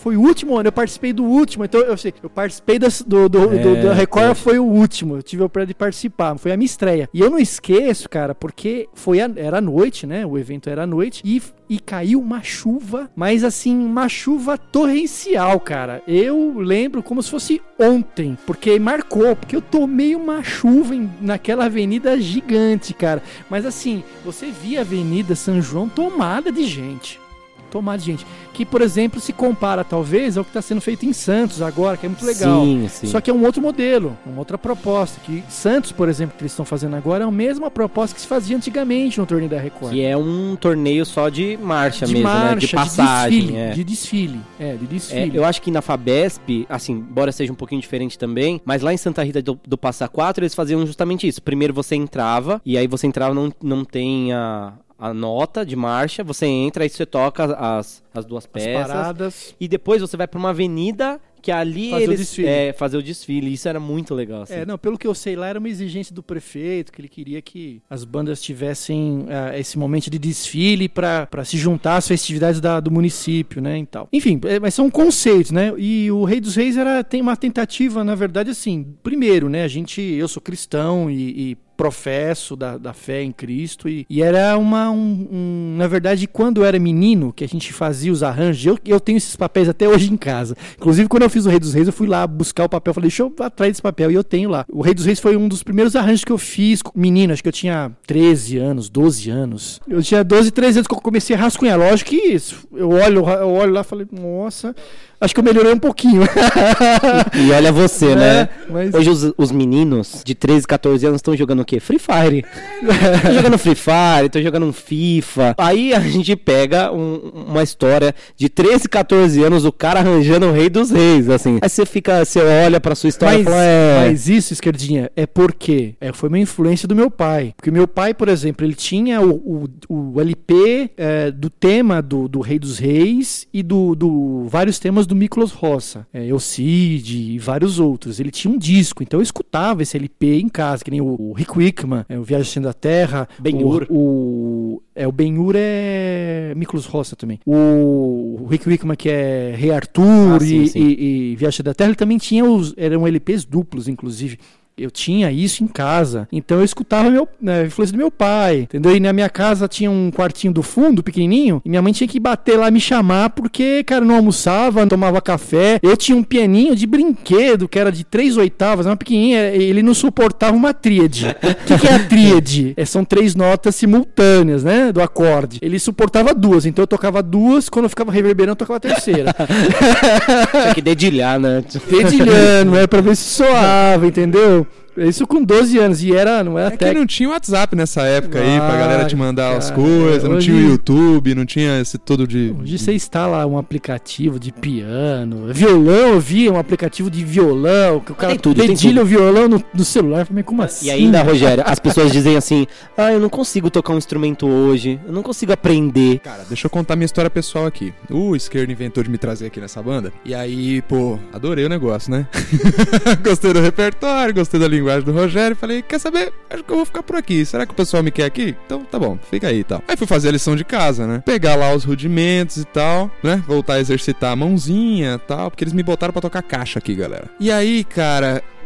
Culpa do GG, culpa do GG. Um grande um beijo pra esse. Eu não posso usar as expressões que a gente usa GG. em relação ao GG aqui, senão eu vou pra cadeia. Mas você sabe, ninguém, de quem que a gente tá falando. Mas enfim, cara. E aí eu, eu entrei, cara, assim, foi, foi muito louco. Eu tava falando pra ele hoje lá em casa, antes da gente vir pro ensaio. É. Pra que eu dei essa informação, né? Pra ele quem? Que ele... Gente, assim, né? A gente usa áudio. A gente usa, a gente usa áudio aqui. A gente usa áudio e ele fez assim, esse cara, aqui, eu falei pra ele aqui e ele usou o polegar pra apontar pra mim. Só que, gente, vocês não estão vendo isso, barbaridade. É, não, vai pro inferno. E aí o que acontece, cara? Eu fui dei um Google. Na primeira que eu dei, já apareceu lá. 40 rudimentos, mais um bando de dica de posição, disso e daquilo. Além disso, se você quiser, tem um áudio de 30 segundos, 40 segundos pra cada rudimento, se você quiser. Quando eu estudei isso a primeira vez na minha vida, eu tava pesquisando pra retomar, tirar as teias de aranha. A primeira vez, o GG me jogou um papel assim, sabe qual é? Toma aí, pega isso aí, a- ensaio que vem a gente passa. E cara, eu tive que estar ali sem ter certeza se minha leitura tava certa, se minha execução tava certa, que ele torcendo pra eu estar fazendo do jeito certo, porque o GG é meio bruto. A gente ama ele, mas ele é meio bruto. Eu falei, eu chegasse com essa merda errada lá, o GG me encher o saco. Eu fiquei lá, tal. Hoje em dia, cara, tem um monte de texto. E o cara falava de aquecimento e de não sei o de quantas repetições. E toma aqui o áudio pra você ouvir. Ó, se quiser um cara aqui com vídeo te mostrando como fazer, tem. Pode reduzir a velocidade pra ver com que mão que tá entrando o flank, que mão que tá... Traduz, às vezes você tem coisa americana, muito americano rudimento, cara. Você É. coloca a legenda em português e, E tá lá. E tá lá navegando, né? Você tá tendo aula com o maior cara. Então, assim, bicho, assim, a gente viveu um pedacinho dessa, dessa história que você tá contando. Você imagina a dificuldade daquela época. Por exemplo, a fanfarra na época, eu já tava tocando cornetão, Aham. e, e o, o- o franguinho, assim, é um grande mestre que eu tive, né? Eu, puta, eu tive vários caras assim, a Cristina, nossa, beijo Cristina. Uhum. A pessoa, assim, a Cristina na capacidade que vocês não têm ideia, cara. Uma, um- assim, uma pessoa. É bom, eu vou ser redundante se eu ficar elogiando. Uhum. O franguinho, cara, um cara puta, paciente, é, didático, é, como dizia, paciência de Jó, franguinho. e ele, e ele é um dos caras assim que eu considero que foi um dos mais assim inovadores, porque a questão das teclas sinfônicas ele que trouxe, porque na época ele era músico da experimental do repertório e tal. E ele começou a tocar o Finlândia na época. Fanfarra com pista e gatilho Finlândia, cara. Difícil pra uma banda ter a, a, a, a- a condição de, de executar com a linguagem, fi- dificílimo. Imagina uma fanfarra com piso, que tem afinação, e tudo mais. Cara, e, e aí o que, que eu fazia pra estudar, cara? Na época, eu tinha o gravadorzinho, um, um cassete, né? Eh, gravei lá o Finlândia do, do LP pro cassete, coloquei lá, ficava. E, a, e ele escreveu na mesma tonalidade pra fanfarra, coloquei lá tocando e eu tocava o cornetão junto com o rádio, cara. Ia lá pra ver a minha afinação, pra ver se eu tava. Então são mecanismos arcaicos. Você fala, hoje, cara, nossa, hoje tem. é, Hoje você tem um afinador. Até pouco tempo atrás você tinha que comprar o afinador, o, o, o diapasão, o metrônomo. Hoje você instala os aplicativos e acabou o assunto, né? Eu, particularmente, nem sei o que é cassete. assim, É, eu. fica aí. Para é, com isso, que aí. você não é tão no- jovenzinho assim também, não. Para, para, para Mas um isso. negócio que eu queria abordar em relação aos arranjos, que acho que tem tudo a ver, eu, eu, assim, né, não sou crítico dos momentos de hoje, mas eu acho que houve um empobrecimento cultural Em relação da- aos da- arranjos em relação ao repertório. o arranjo que reflete no repertório. Por quê? Porque as pessoas vão para onde tocar o que música que se toca hoje? Aquilo que a editora publicou e que já tem uma uma uma, uma grade específica para um grupo que você tem na mão, né? Então a pessoa vai lá, baixa a grade, tem o áudio, o... e aí você vai e resolve o assunto rapidinho.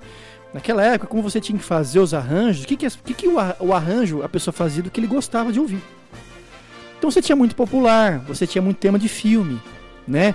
Fanfarra Noé Azevedo, aquela época da, da, da, trinca, né? Famutre, Noé e Famolo. Cara, pra mim foi um, um, Aqui em São Paulo, foi o melhor momento das fanfarras com pisto que já houve.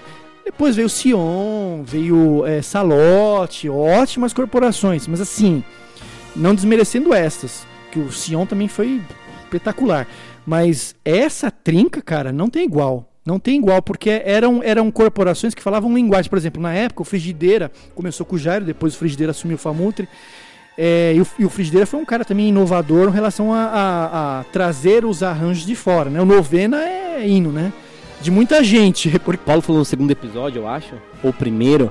Aí a gente tem que. Nossa, olha, a gente é tanto. Olha só isso, gente.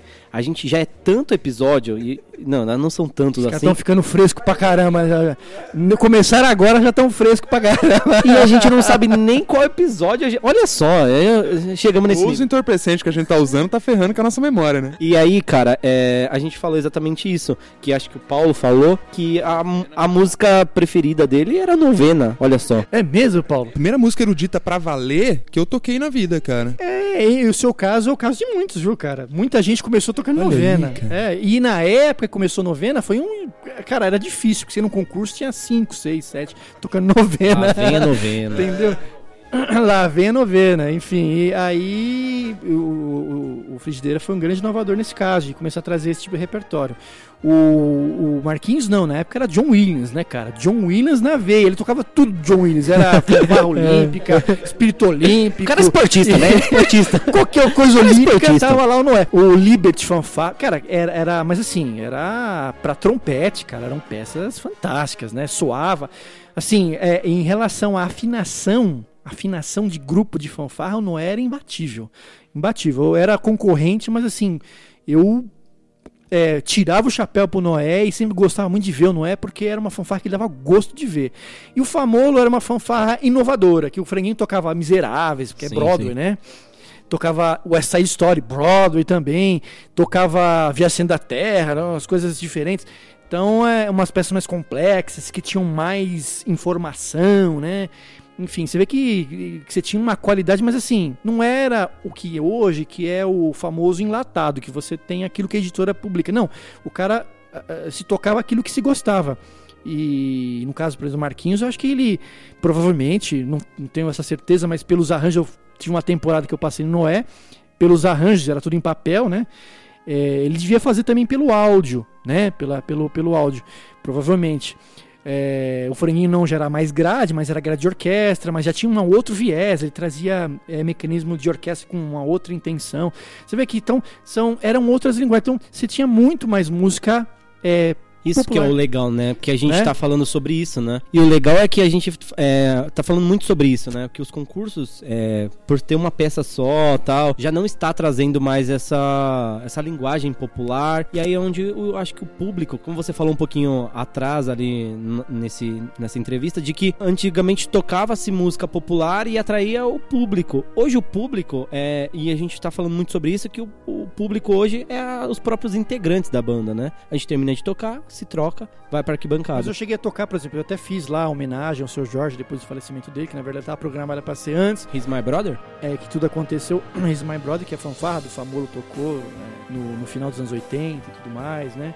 Você vê que era tudo coisa popular. É, banda Itaquaquecetuba tocando é, Beatles, Michel, a banda do Ark, Diocesano, que aí nem se fala, só tocava popular, né? E muitas outras que, na verdade, você via Jesus, Jesus Cristo Superstar, Dez Mandamentos, o Jardim São Paulo, Conan, um bárbaro também, é, Robin Hood, é, o Jardim São Paulo também foi um grande percussor dessas músicas populares, a Cristina com a visão dela, chamava o público, o público gostava de assistir esse tipo de repertório, né? E hoje, assim, não é que. Hoje, eu acho que o momento técnico das bandas marciais é o melhor e cada dia vai ser melhor que ontem. porque a evolução está sendo constante. Cada dia mais bandas boas. Ah, um ano, uh, um tempo atrás tinha Progresso, Yas, não sei o que, bandas excelentes tal. Nível técnico excelente, legal. Só que eram algumas. E hoje, se você for, tem 10, 11, 12, 13, 15 muito boas que fala assim: nossa, bicho, o nível tá muito páreo. Mas assim, o repertório é sempre o mesmo. É. Né? Não desmerecendo, mas o é repertório é mesmo. sempre o mesmo, Uhum. né? E... Mas enfim, é uma tendência. Eu, eu acho que a gente tinha, tinha que achar um caminho.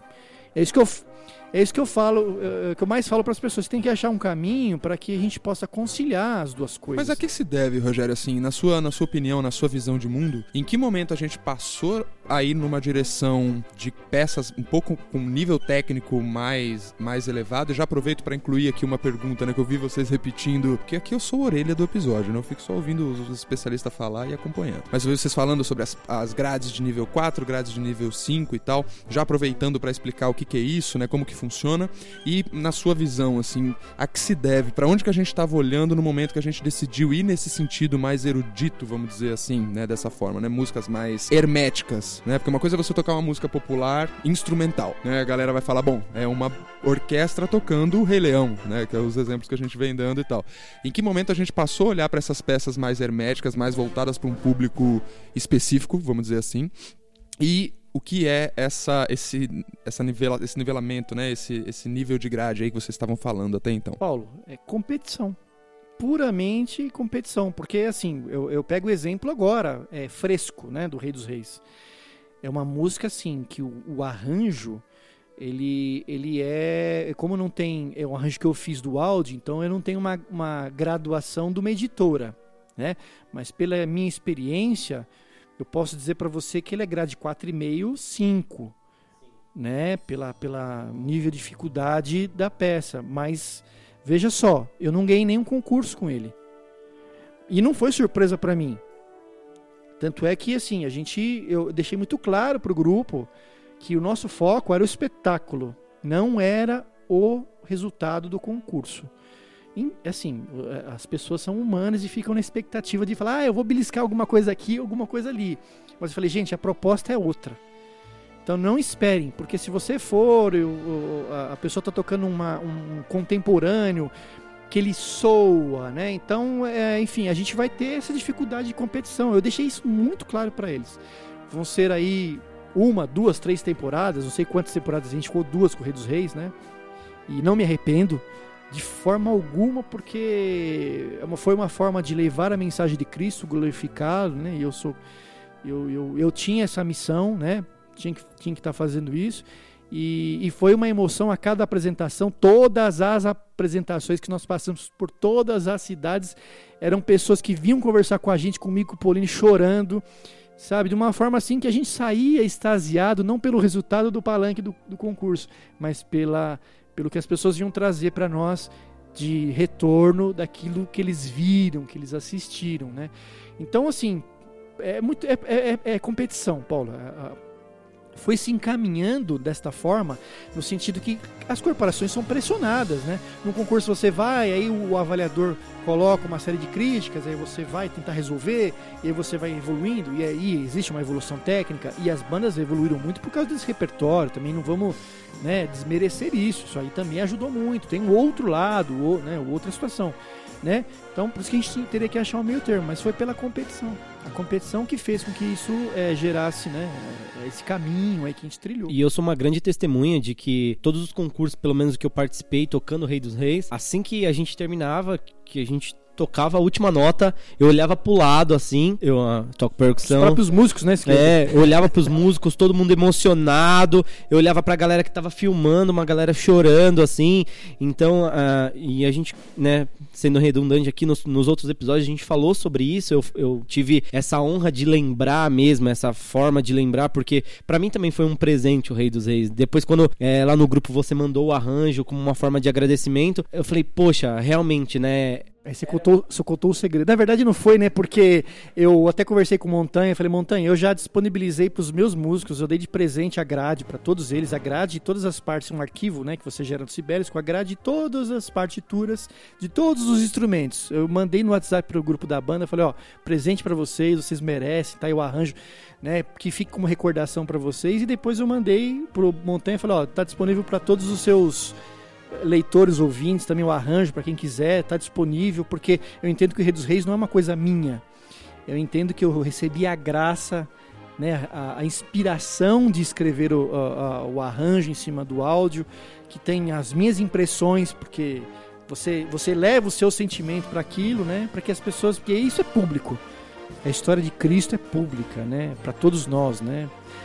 Ele, ele nos resgatou na cruz, a humanidade através do sacrifício dele então é uma coisa pública, não é minha, né? Então disponibilizei. é isso. Entendi, cara, entendi. Muito bom. Eu, assim, galera, tô numa crise aqui enorme para terminar esse episódio, porque a vontade era ficar conversando com o Rogério aqui até raiar o dia, cara. Porque a quantidade de história, a quantidade de informação, né, que dá vontade da gente é, arrancar assim quando a gente encontra, né? Eu, eu tenho duas histórias que eu quero contar, eu quero registrar aqui para vocês, que são. Uma eu já falei nos bastidores. É, eu, eu quero muito a, a, a do, do trem trem. Ah, é. Porque isso é típico, né, cara, assim, Essa do. do... daí é uma vamos, delas. vamos nessa aí. Vamos lá. Conta um pouco dessas histórias aí, Rogério. Eu, eu, é, pra encerrar, ah, aliás, eu aproveito aqui e agradecer vocês dois, assim, é um prazer muito grande conversar, participar aí eh, de alguma forma trazer informação para as pessoas, contribuir para de alguma forma, enfim, para quem está nos ouvindo. É um prazer e agradeço muito pela pela simpatia de vocês em estar me convidando. Fiquei muito, muito honrado e feliz. Que isso, cara, é uma honra É, pra gente. É, são duas coisas. A primeira é essa história interessante e segunda é, eu queria deixar assim uma reflexão,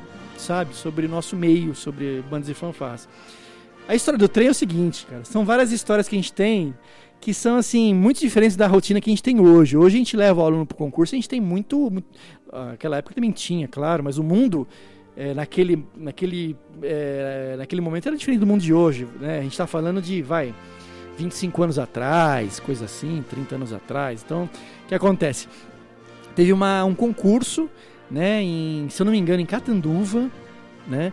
E, e aí o seu Jorge, que era o mantenedor da banda, da fanfarra lá do Monteiro Lobato, ele falou assim, ah, vamos fazer o seguinte, nós não temos dinheiro para ir para esse concurso porque era uma fanfarra independente, não tinha apoio de ninguém, aí ensaiava na garagem dele, o Paulino ensaiava com a gente frente na rua, era um negócio de louco. E, e aí ele falou, não tem dinheiro tal, mas podemos fazer o seguinte, tem um trem que sai à meia-noite da Estação da Luz, Quase que vai até Guaíra.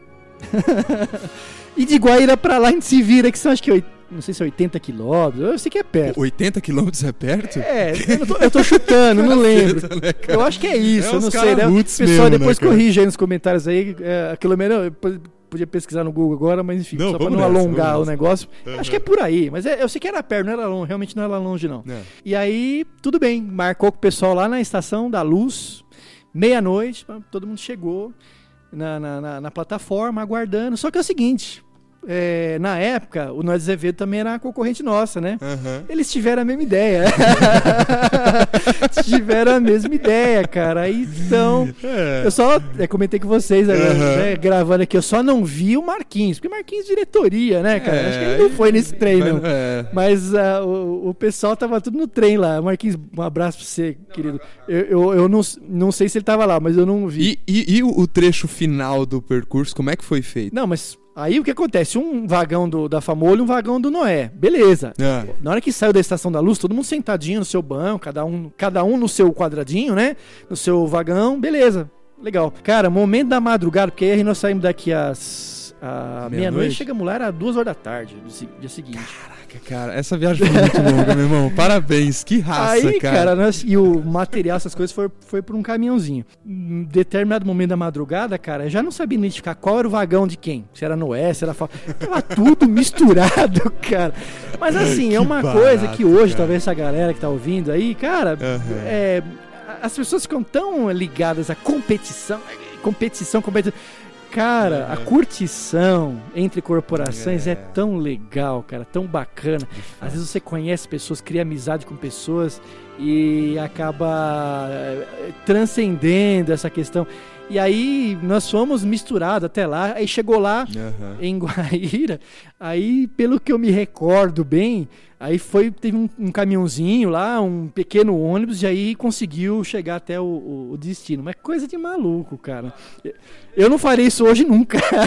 É, não, não eu fiquei faria com no- vontade de caçar pra ver se esse trem existe ainda, entendeu? E fazer um É, pedacinho então, do percurso só pra eu ver como é que sei, foi a eu- experiência. Eu acho que não existe mais, enfim. Que é, É porque mas- você veja, né, cara? Hoje em dia tem um pouco disso, assim. A gente conversou um pouco sobre isso no episódio da cobertura do concurso de Itapevi, né? Que a própria estrutura dos eventos, né? E é claro que a gente vai acabar dando mais pancada em quem faz, né? Mas a própria organização dos eventos, né? Não tem uma, uma dos concursos e tal, não tem uma estrutura, né? Uma programação necessariamente pensada para essa integração, né? Assim, então, é, de espaços onde a gente possa né, um espaço de convivência comum ali, onde a gente possa trocar ideias, onde a gente possa trocar experiências e tal. Sempre fica aquela coisa, o contato com, a- com as outras bandas que eu tenho é vê-las lá na, na concentração e ou depois aqui na dispersão, quando tá todo mundo saindo, você troca um olhar ali e tal, numa escola eventualmente. É, eu lembro, pô, no passado a gente ia pro, pros concursos, não sei se ainda é assim. Eu vou ir pro concurso agora com vocês, vamos ver se eu, eu vou trazer sorte.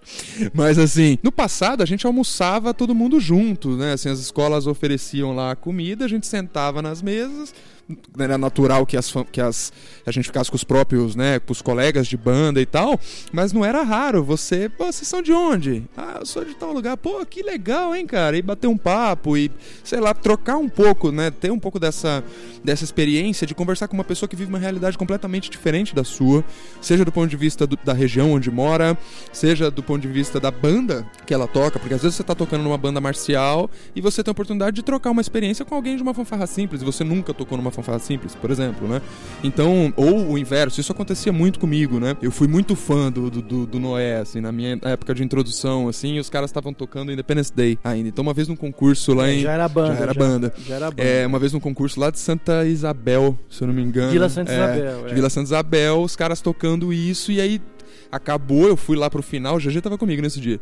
Eu falei, cara, eu preciso bater um papo com essa galera, assim, né? Tipo de, pô.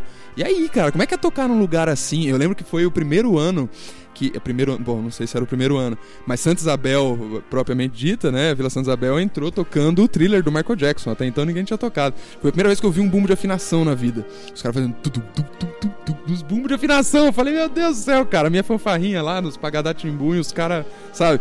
Então, até esse tipo de coisa, de você experimentar um pouco da evolução que tá acontecendo à sua volta, né? Você ganhar perspectiva.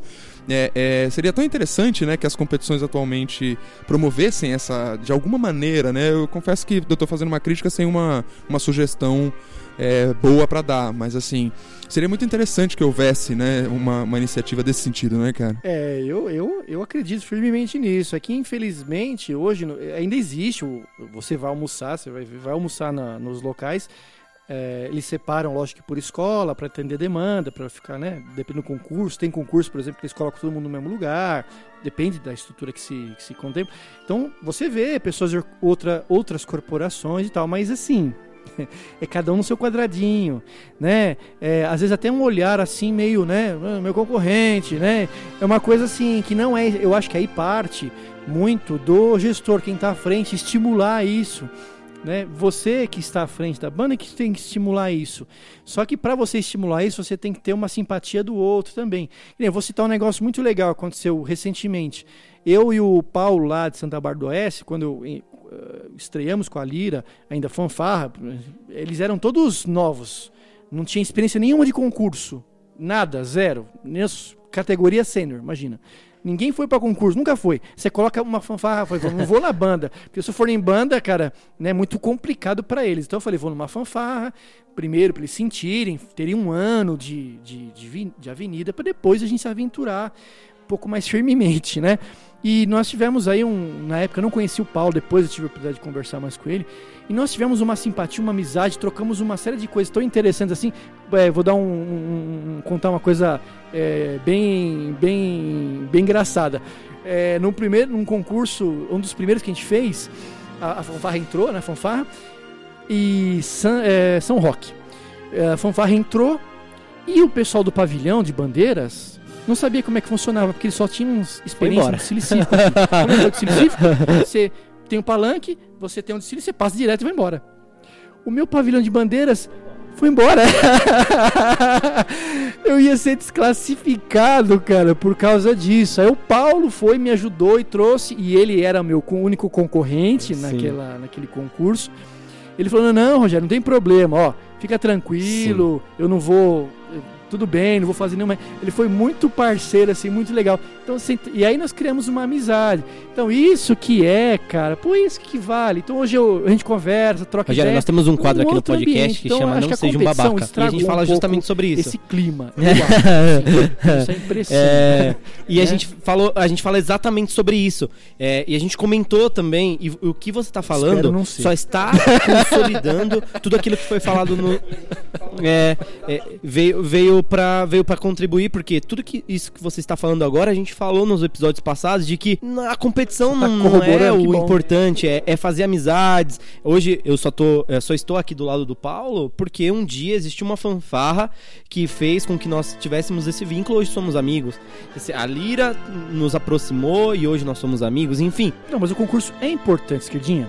É Sim, importante, porque é no concurso que você tem crítica, você evolui, que você cresce. O concurso é muito importante. e, e aí que, o, assim, mais, o mais legal é é isso, né? tudo. De saber É que esse quando é eu comecei lá no é Fã de é Jandira, tudo. o Tem Peto, por exemplo, é o cara que que tem que começou expor, a me né, ensinar. da- e da- hoje da eu sou padrinho da do filho da dele. Então são essas coisas que realmente ficam, né? Porque eu ainda brinco com a galera, tipo, toda vez que eu vou conversar com alguém, eu falo, tá, me fala quem foi o campeão nacional de 97.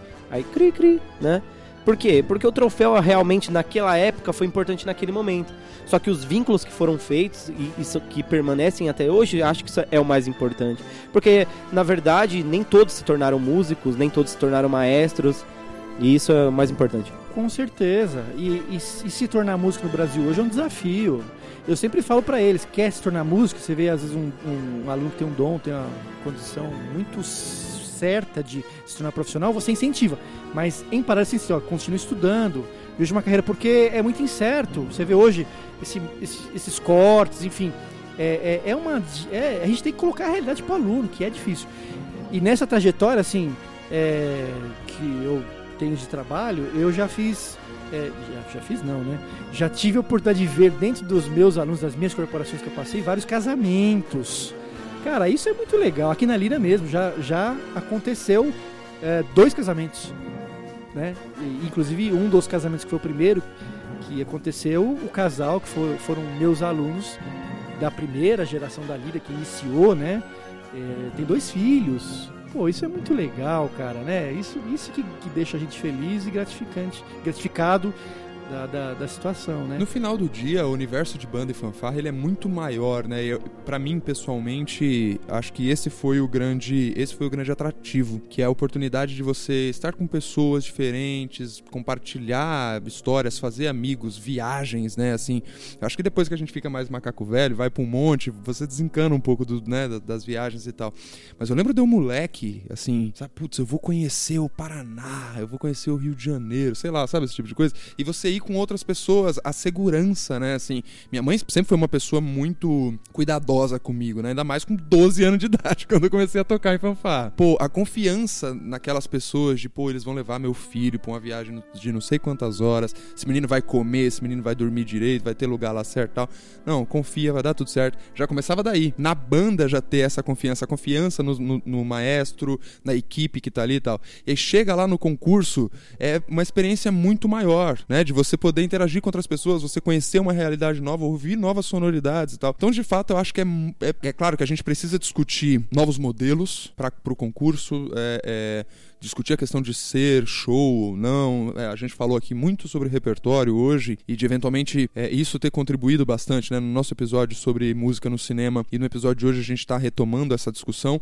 Eventualmente o cinema pode ter aj- ajudado né, as pessoas a não terem tanto contato mais com a música erudita. Mas tem mais, né? Tem mais e, e- e esse lance, né, e todo, tudo que a gente tá conversando aqui sobre o Rei dos Reis, a própria apresentação de Santana do Parnaíba, né, trazendo uma proposta diferente e tal, isso tem a ver com a gente tentar retomar um pouco da viabilidade da coisa, mas talvez também valha uma reflexão um pouco mais profunda pra gente pensar sobre o que do ponto de vista humano, o que do ponto de vista das pessoas a gente tá perdendo quando a gente coloca o troféu acima de tudo, né, cara? Acho que isso que é o grande prejuízo. É, eu, eu acho assim, Paulo, que, por exemplo, é, campeonatos peso de final, vamos supor, ah, uma final estadual, né? Isso poderia ser convertido, por exemplo, em, em eventos, como se fossem feiras. Por exemplo, feira de negócios, não tem? Você tem que gerar o business, né? Não adianta você achar que você vai fazer um concurso final, estadual, que vai depender da prefeitura. Cara, tem, as pessoas precisam parar de achar que vai resolver desse, desse jeito. Não resolve, né? Ah, assim, prefeituras é, aqui, graças a Deus, nosso prefeito é, é, é, um prefeito que estimula o nosso secretário de educação, são pessoas que acreditam na educação, né?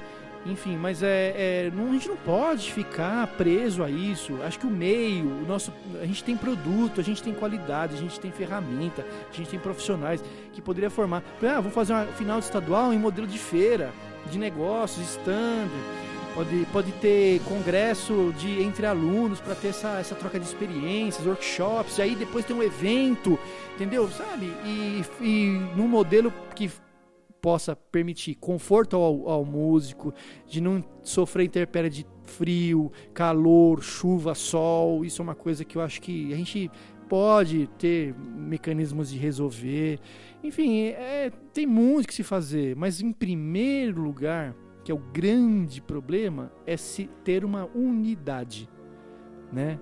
Infelizmente a gente não tem uma unidade nem no nosso estado nem no nosso país. Enquanto isso não acontecer, é, e falar ah, união, fraternal, não, não é isso, cara. É uma unidade em prol do mecanismo, do segmento. Né? Enfim, todo mundo tem concepções, discordâncias, né? E cada um vai. E é bom que aconteça assim, porque isso torna a coisa mais democrática mas que a gente possa ter um outro nível, né? De, cara, assim, é, acho que hoje em dia está muito, como é que eu posso dizer? Não é que é chato, tá, tá muito burocrático o sistema. É, na, na, na, minha época de, de, aluno de banda, de a gente viajava, eu conheço muito do estado de São Paulo, quase todo, por causa da fanfarra, a gente viajava muito, muito, muito, muito. Inclusive a Famolo, acho que até no caso, muitas pessoas não sabem, do interior aí, que às vezes até a banda da cidade existe porque a Famolo passou por lá, né? Que foi até a cidade, fez uma apresentação, a, a, o prefeito gostou na época e montou. Eu tenho um exemplo, um exemplo é, bem, bem, bem factível de uma corporação que existe até hoje, a Bamalo da de Louveira. As pessoas não sabem, né? Depois vocês conversam com o Joel lá, que, eu, que, eu, que foi um dos meus professores, o meu primeiro professor, ele pode confirmar para vocês. O, a banda da Bamalo, ela surgiu de uma apresentação da Famolo em Louveira a Famolo foi lá, se apresentou, as pessoas gostaram, aí convidaram o Joel para montar um negócio e existe a Bamalo até hoje. E eu, eu vou me sentir velho de novo, porque eu sou, eu sou, eu sou fundador da Bamalo também. Eu participei da fundação lá como músico, ajudando o Joel na época. E as pessoas sabem disso, falaram, sabe? E legal, você né? ter uma outra, um outro ambiente. Quando a gente, eu acho que esse mundo de bandas e fanfarras hoje, ele, ele ficou culturalmente muito enfraquecido. Ele, ele se enfraqueceu demais. Olha só o que acontece. É, quando eu era músico de fanfarra, como é que a gente fazia para agariar fundos, né? Fanfarra independente lá, a gente fazia os bailinhos de garagem. Bailinhos de garagem, a gente fazia isso há 30 anos, 35 anos atrás. Fazia os bailinhos de garagem. E aí, cara, você arrecadava os fundos para a fanfarra poder é, fazer manutenção de instrumento, comprar algum instrumentinho que precisava né, e tudo mais. E a, na época, a juventude, cara, era uma coisa completamente distinta do que era hoje. Primeiro, repertório musical que se ouvia. Cara, é era um repertório completamente diferente. De, de, de, de repertório que eu digo, a música que os, os, que os jovens têm no playlist do seu celular, do seu smartphone. É, a, a, famosa cultura pop, né, de hoje. Cara, você tem coisas ricas, assim, harmonicamente, letras, sabe, concepções de vida. Né? Hoje você tem aí músicas que você fala, olha, é bem difícil da gente engolir determinadas situações.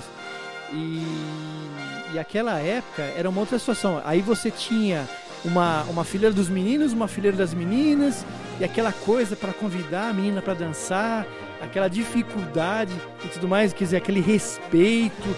E aí, pra você chegar na mina, você pegar na mão, beijinho no, na testa, sabe? Uma coisa, cara. Nossa. Beijinho na, na testa. É, dia, né, cara? cara? era um outro tipo de, de juventude do que é hoje. O, o- eu, eu enxergo que o mundo de bandas e fanfarras, o meio de ele reflete um pouco da, da- dessa, dessa mudança do mundo. O repertório reflete a mudança do mundo. Lá atrás se tocava aquilo que era, hoje já, já é outra coisa. Só que assim, o que acontece? Se você pega é uma música do Elton John, é, faz um arranjo popular colocar na sua banda. É uma música que vai olhar Elton John. Quem é Elton John?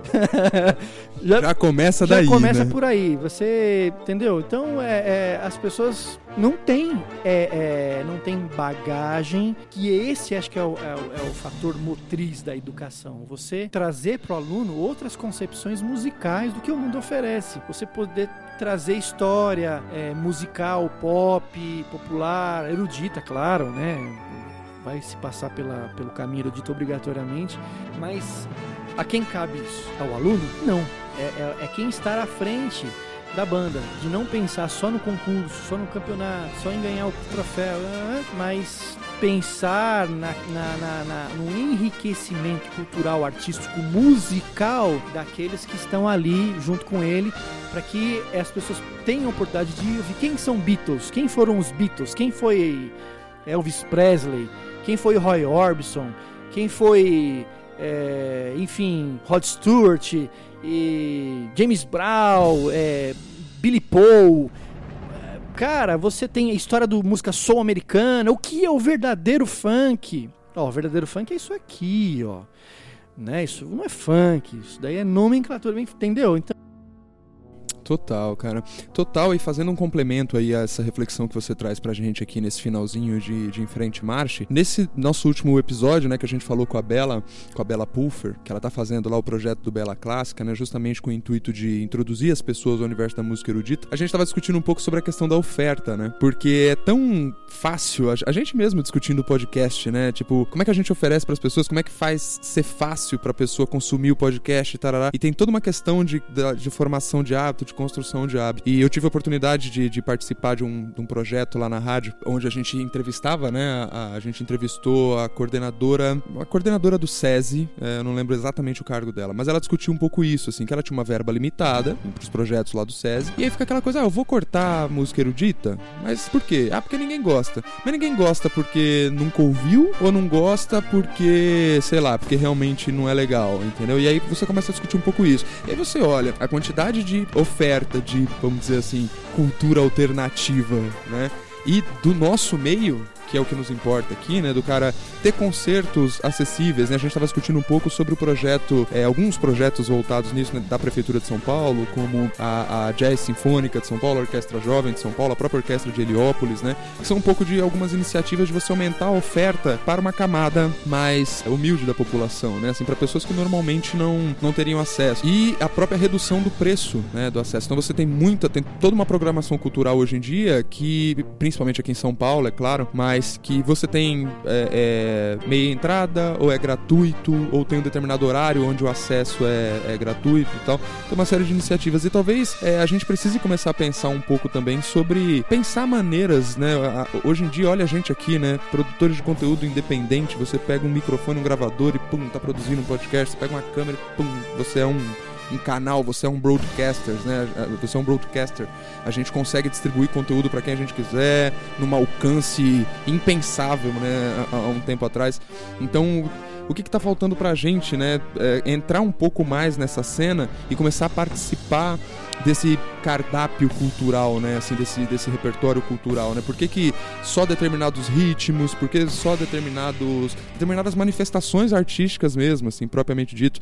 É, a gente lá promove algumas Lá na rádio a gente promove algumas ações vinculadas aos programas e a quantidade de gente querendo trazer dança, querendo traz- trazer canto, querendo trazer, enfim, é, é, uma série de, de propostas assim que não encontra espaço, né? Eu acho que talvez justamente pela oportunidade de esses mesmos canais democratizantes que eu acabei de mencionar acabam ajudando a gente a ter uma, uma ter mais opções, vamos dizer assim. Só que por outro lado a gente precisa da curadoria, né? E quem vai conseguir fazer a curadoria desse nosso meio é a gente mesmo, né? Então, mais do que nunca é necessário iniciativas como é, a nossa aqui que a gente está fazendo, como a da Bela, tal, é, e também em cada município, né? Em cada localidade, é, você também propor, você também tentar a sua maneira com os recursos que você tem à mão, é, você que é membro de, de banda e fanfarra e tá ouvindo a gente agora, de tentar promover isso aí na sua localidade, né? Porque uma das coisas que menos acontece é a utilização de, de teatro, né? Enfim, dos anfiteatros das cidades para as bandas se apresentarem lá num concerto de final de ano, por exemplo. A gente acabou de passar pela, pela Semana Santa, né? É uma oportunidade de você fazer ali um, um concerto temático com, uma- com um tema super popular que as pessoas vão se identificar e tal, e elas vão ter esse contato. Então, por um lado, eu acho que é muito fácil a gente falar que, ah, tá acabando, ah, putz, né? Dá de ombro, chuta a pedra, baixa a cabeça e vai embora. É muito fácil essa, essa abordagem, né? Mas você tentar pensar soluções, tentar agir de forma a manter a coisa viva, essa coisa tão boa, né? Que a gente ama tanto e tal. Viva é fundamental e, de- e demanda muita criatividade, né, Rogério? Acho que isso é, é, é indiscutível, né?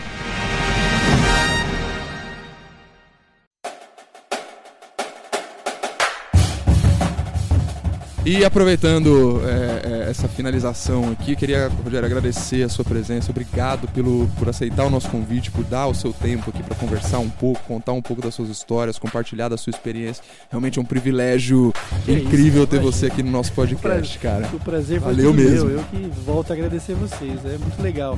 A gente, eh, assim, a iniciativa de vocês com esse novo, novo trabalho aí, que enriquece, eu acho que. E a propósito de vocês de trazer também informação para quem não é do meio, isso é muito legal. A difusão, porque às vezes as pessoas só querem difundir, ou só, só buscaram difundir, tiveram a visão de difundir para aqueles que já estão no meio.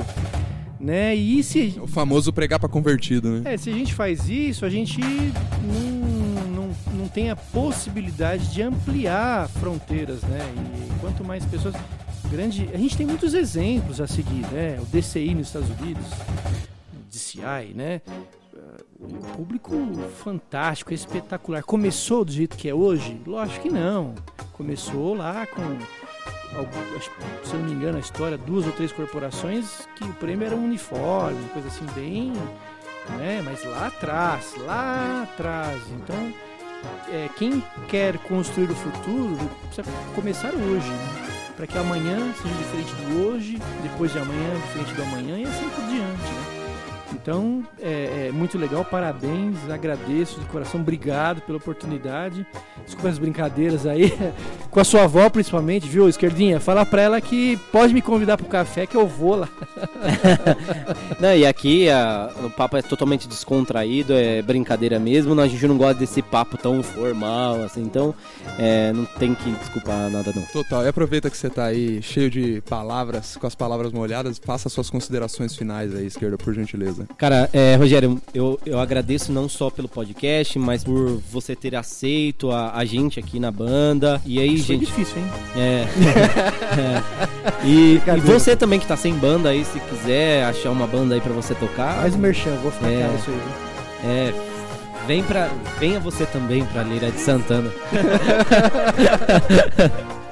É, na brincadeira, gente. Então, assim, se você tá sem banda e quer tocar numa banda legal, onde Procure ambiente uma perto da tua casa, com certeza você vai ter oportunidade. Não, mas assim, brincadeiras à parte, Rogério, é de verdade. É agradecer você por ter aceito a gente. É uma coisa que eu falo, falei pro Paulo e pras pessoas que eu converso que aqui o ambiente. Ah, que isso, aqui o. Não, não, é que aqui, Zades, e a gente não vê aquela coisa que a gente via nas outras bandas, essa coisa de, de você competir pelo naipe, a de, ah, olha, eu sou primeira voz, você é segunda, sabe? Essas coisas que a gente vai se desgastando com o tempo nesse meio. Então eu quero te agradecer e dizer que eu tô muito feliz aí por você ter aceitado a nossa, nossa proposta aí. Vai Tá chorar, bom? hein? Valeu, valeu mesmo.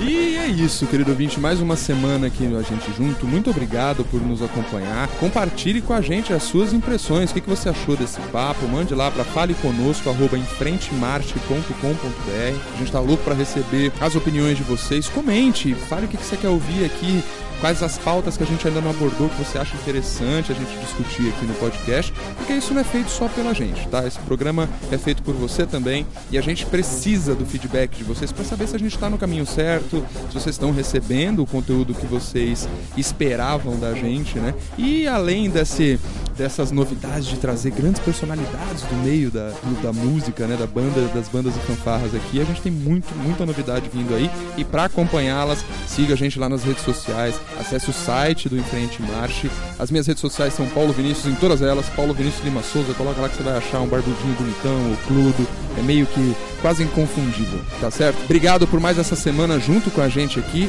e em frente, marche! Marche!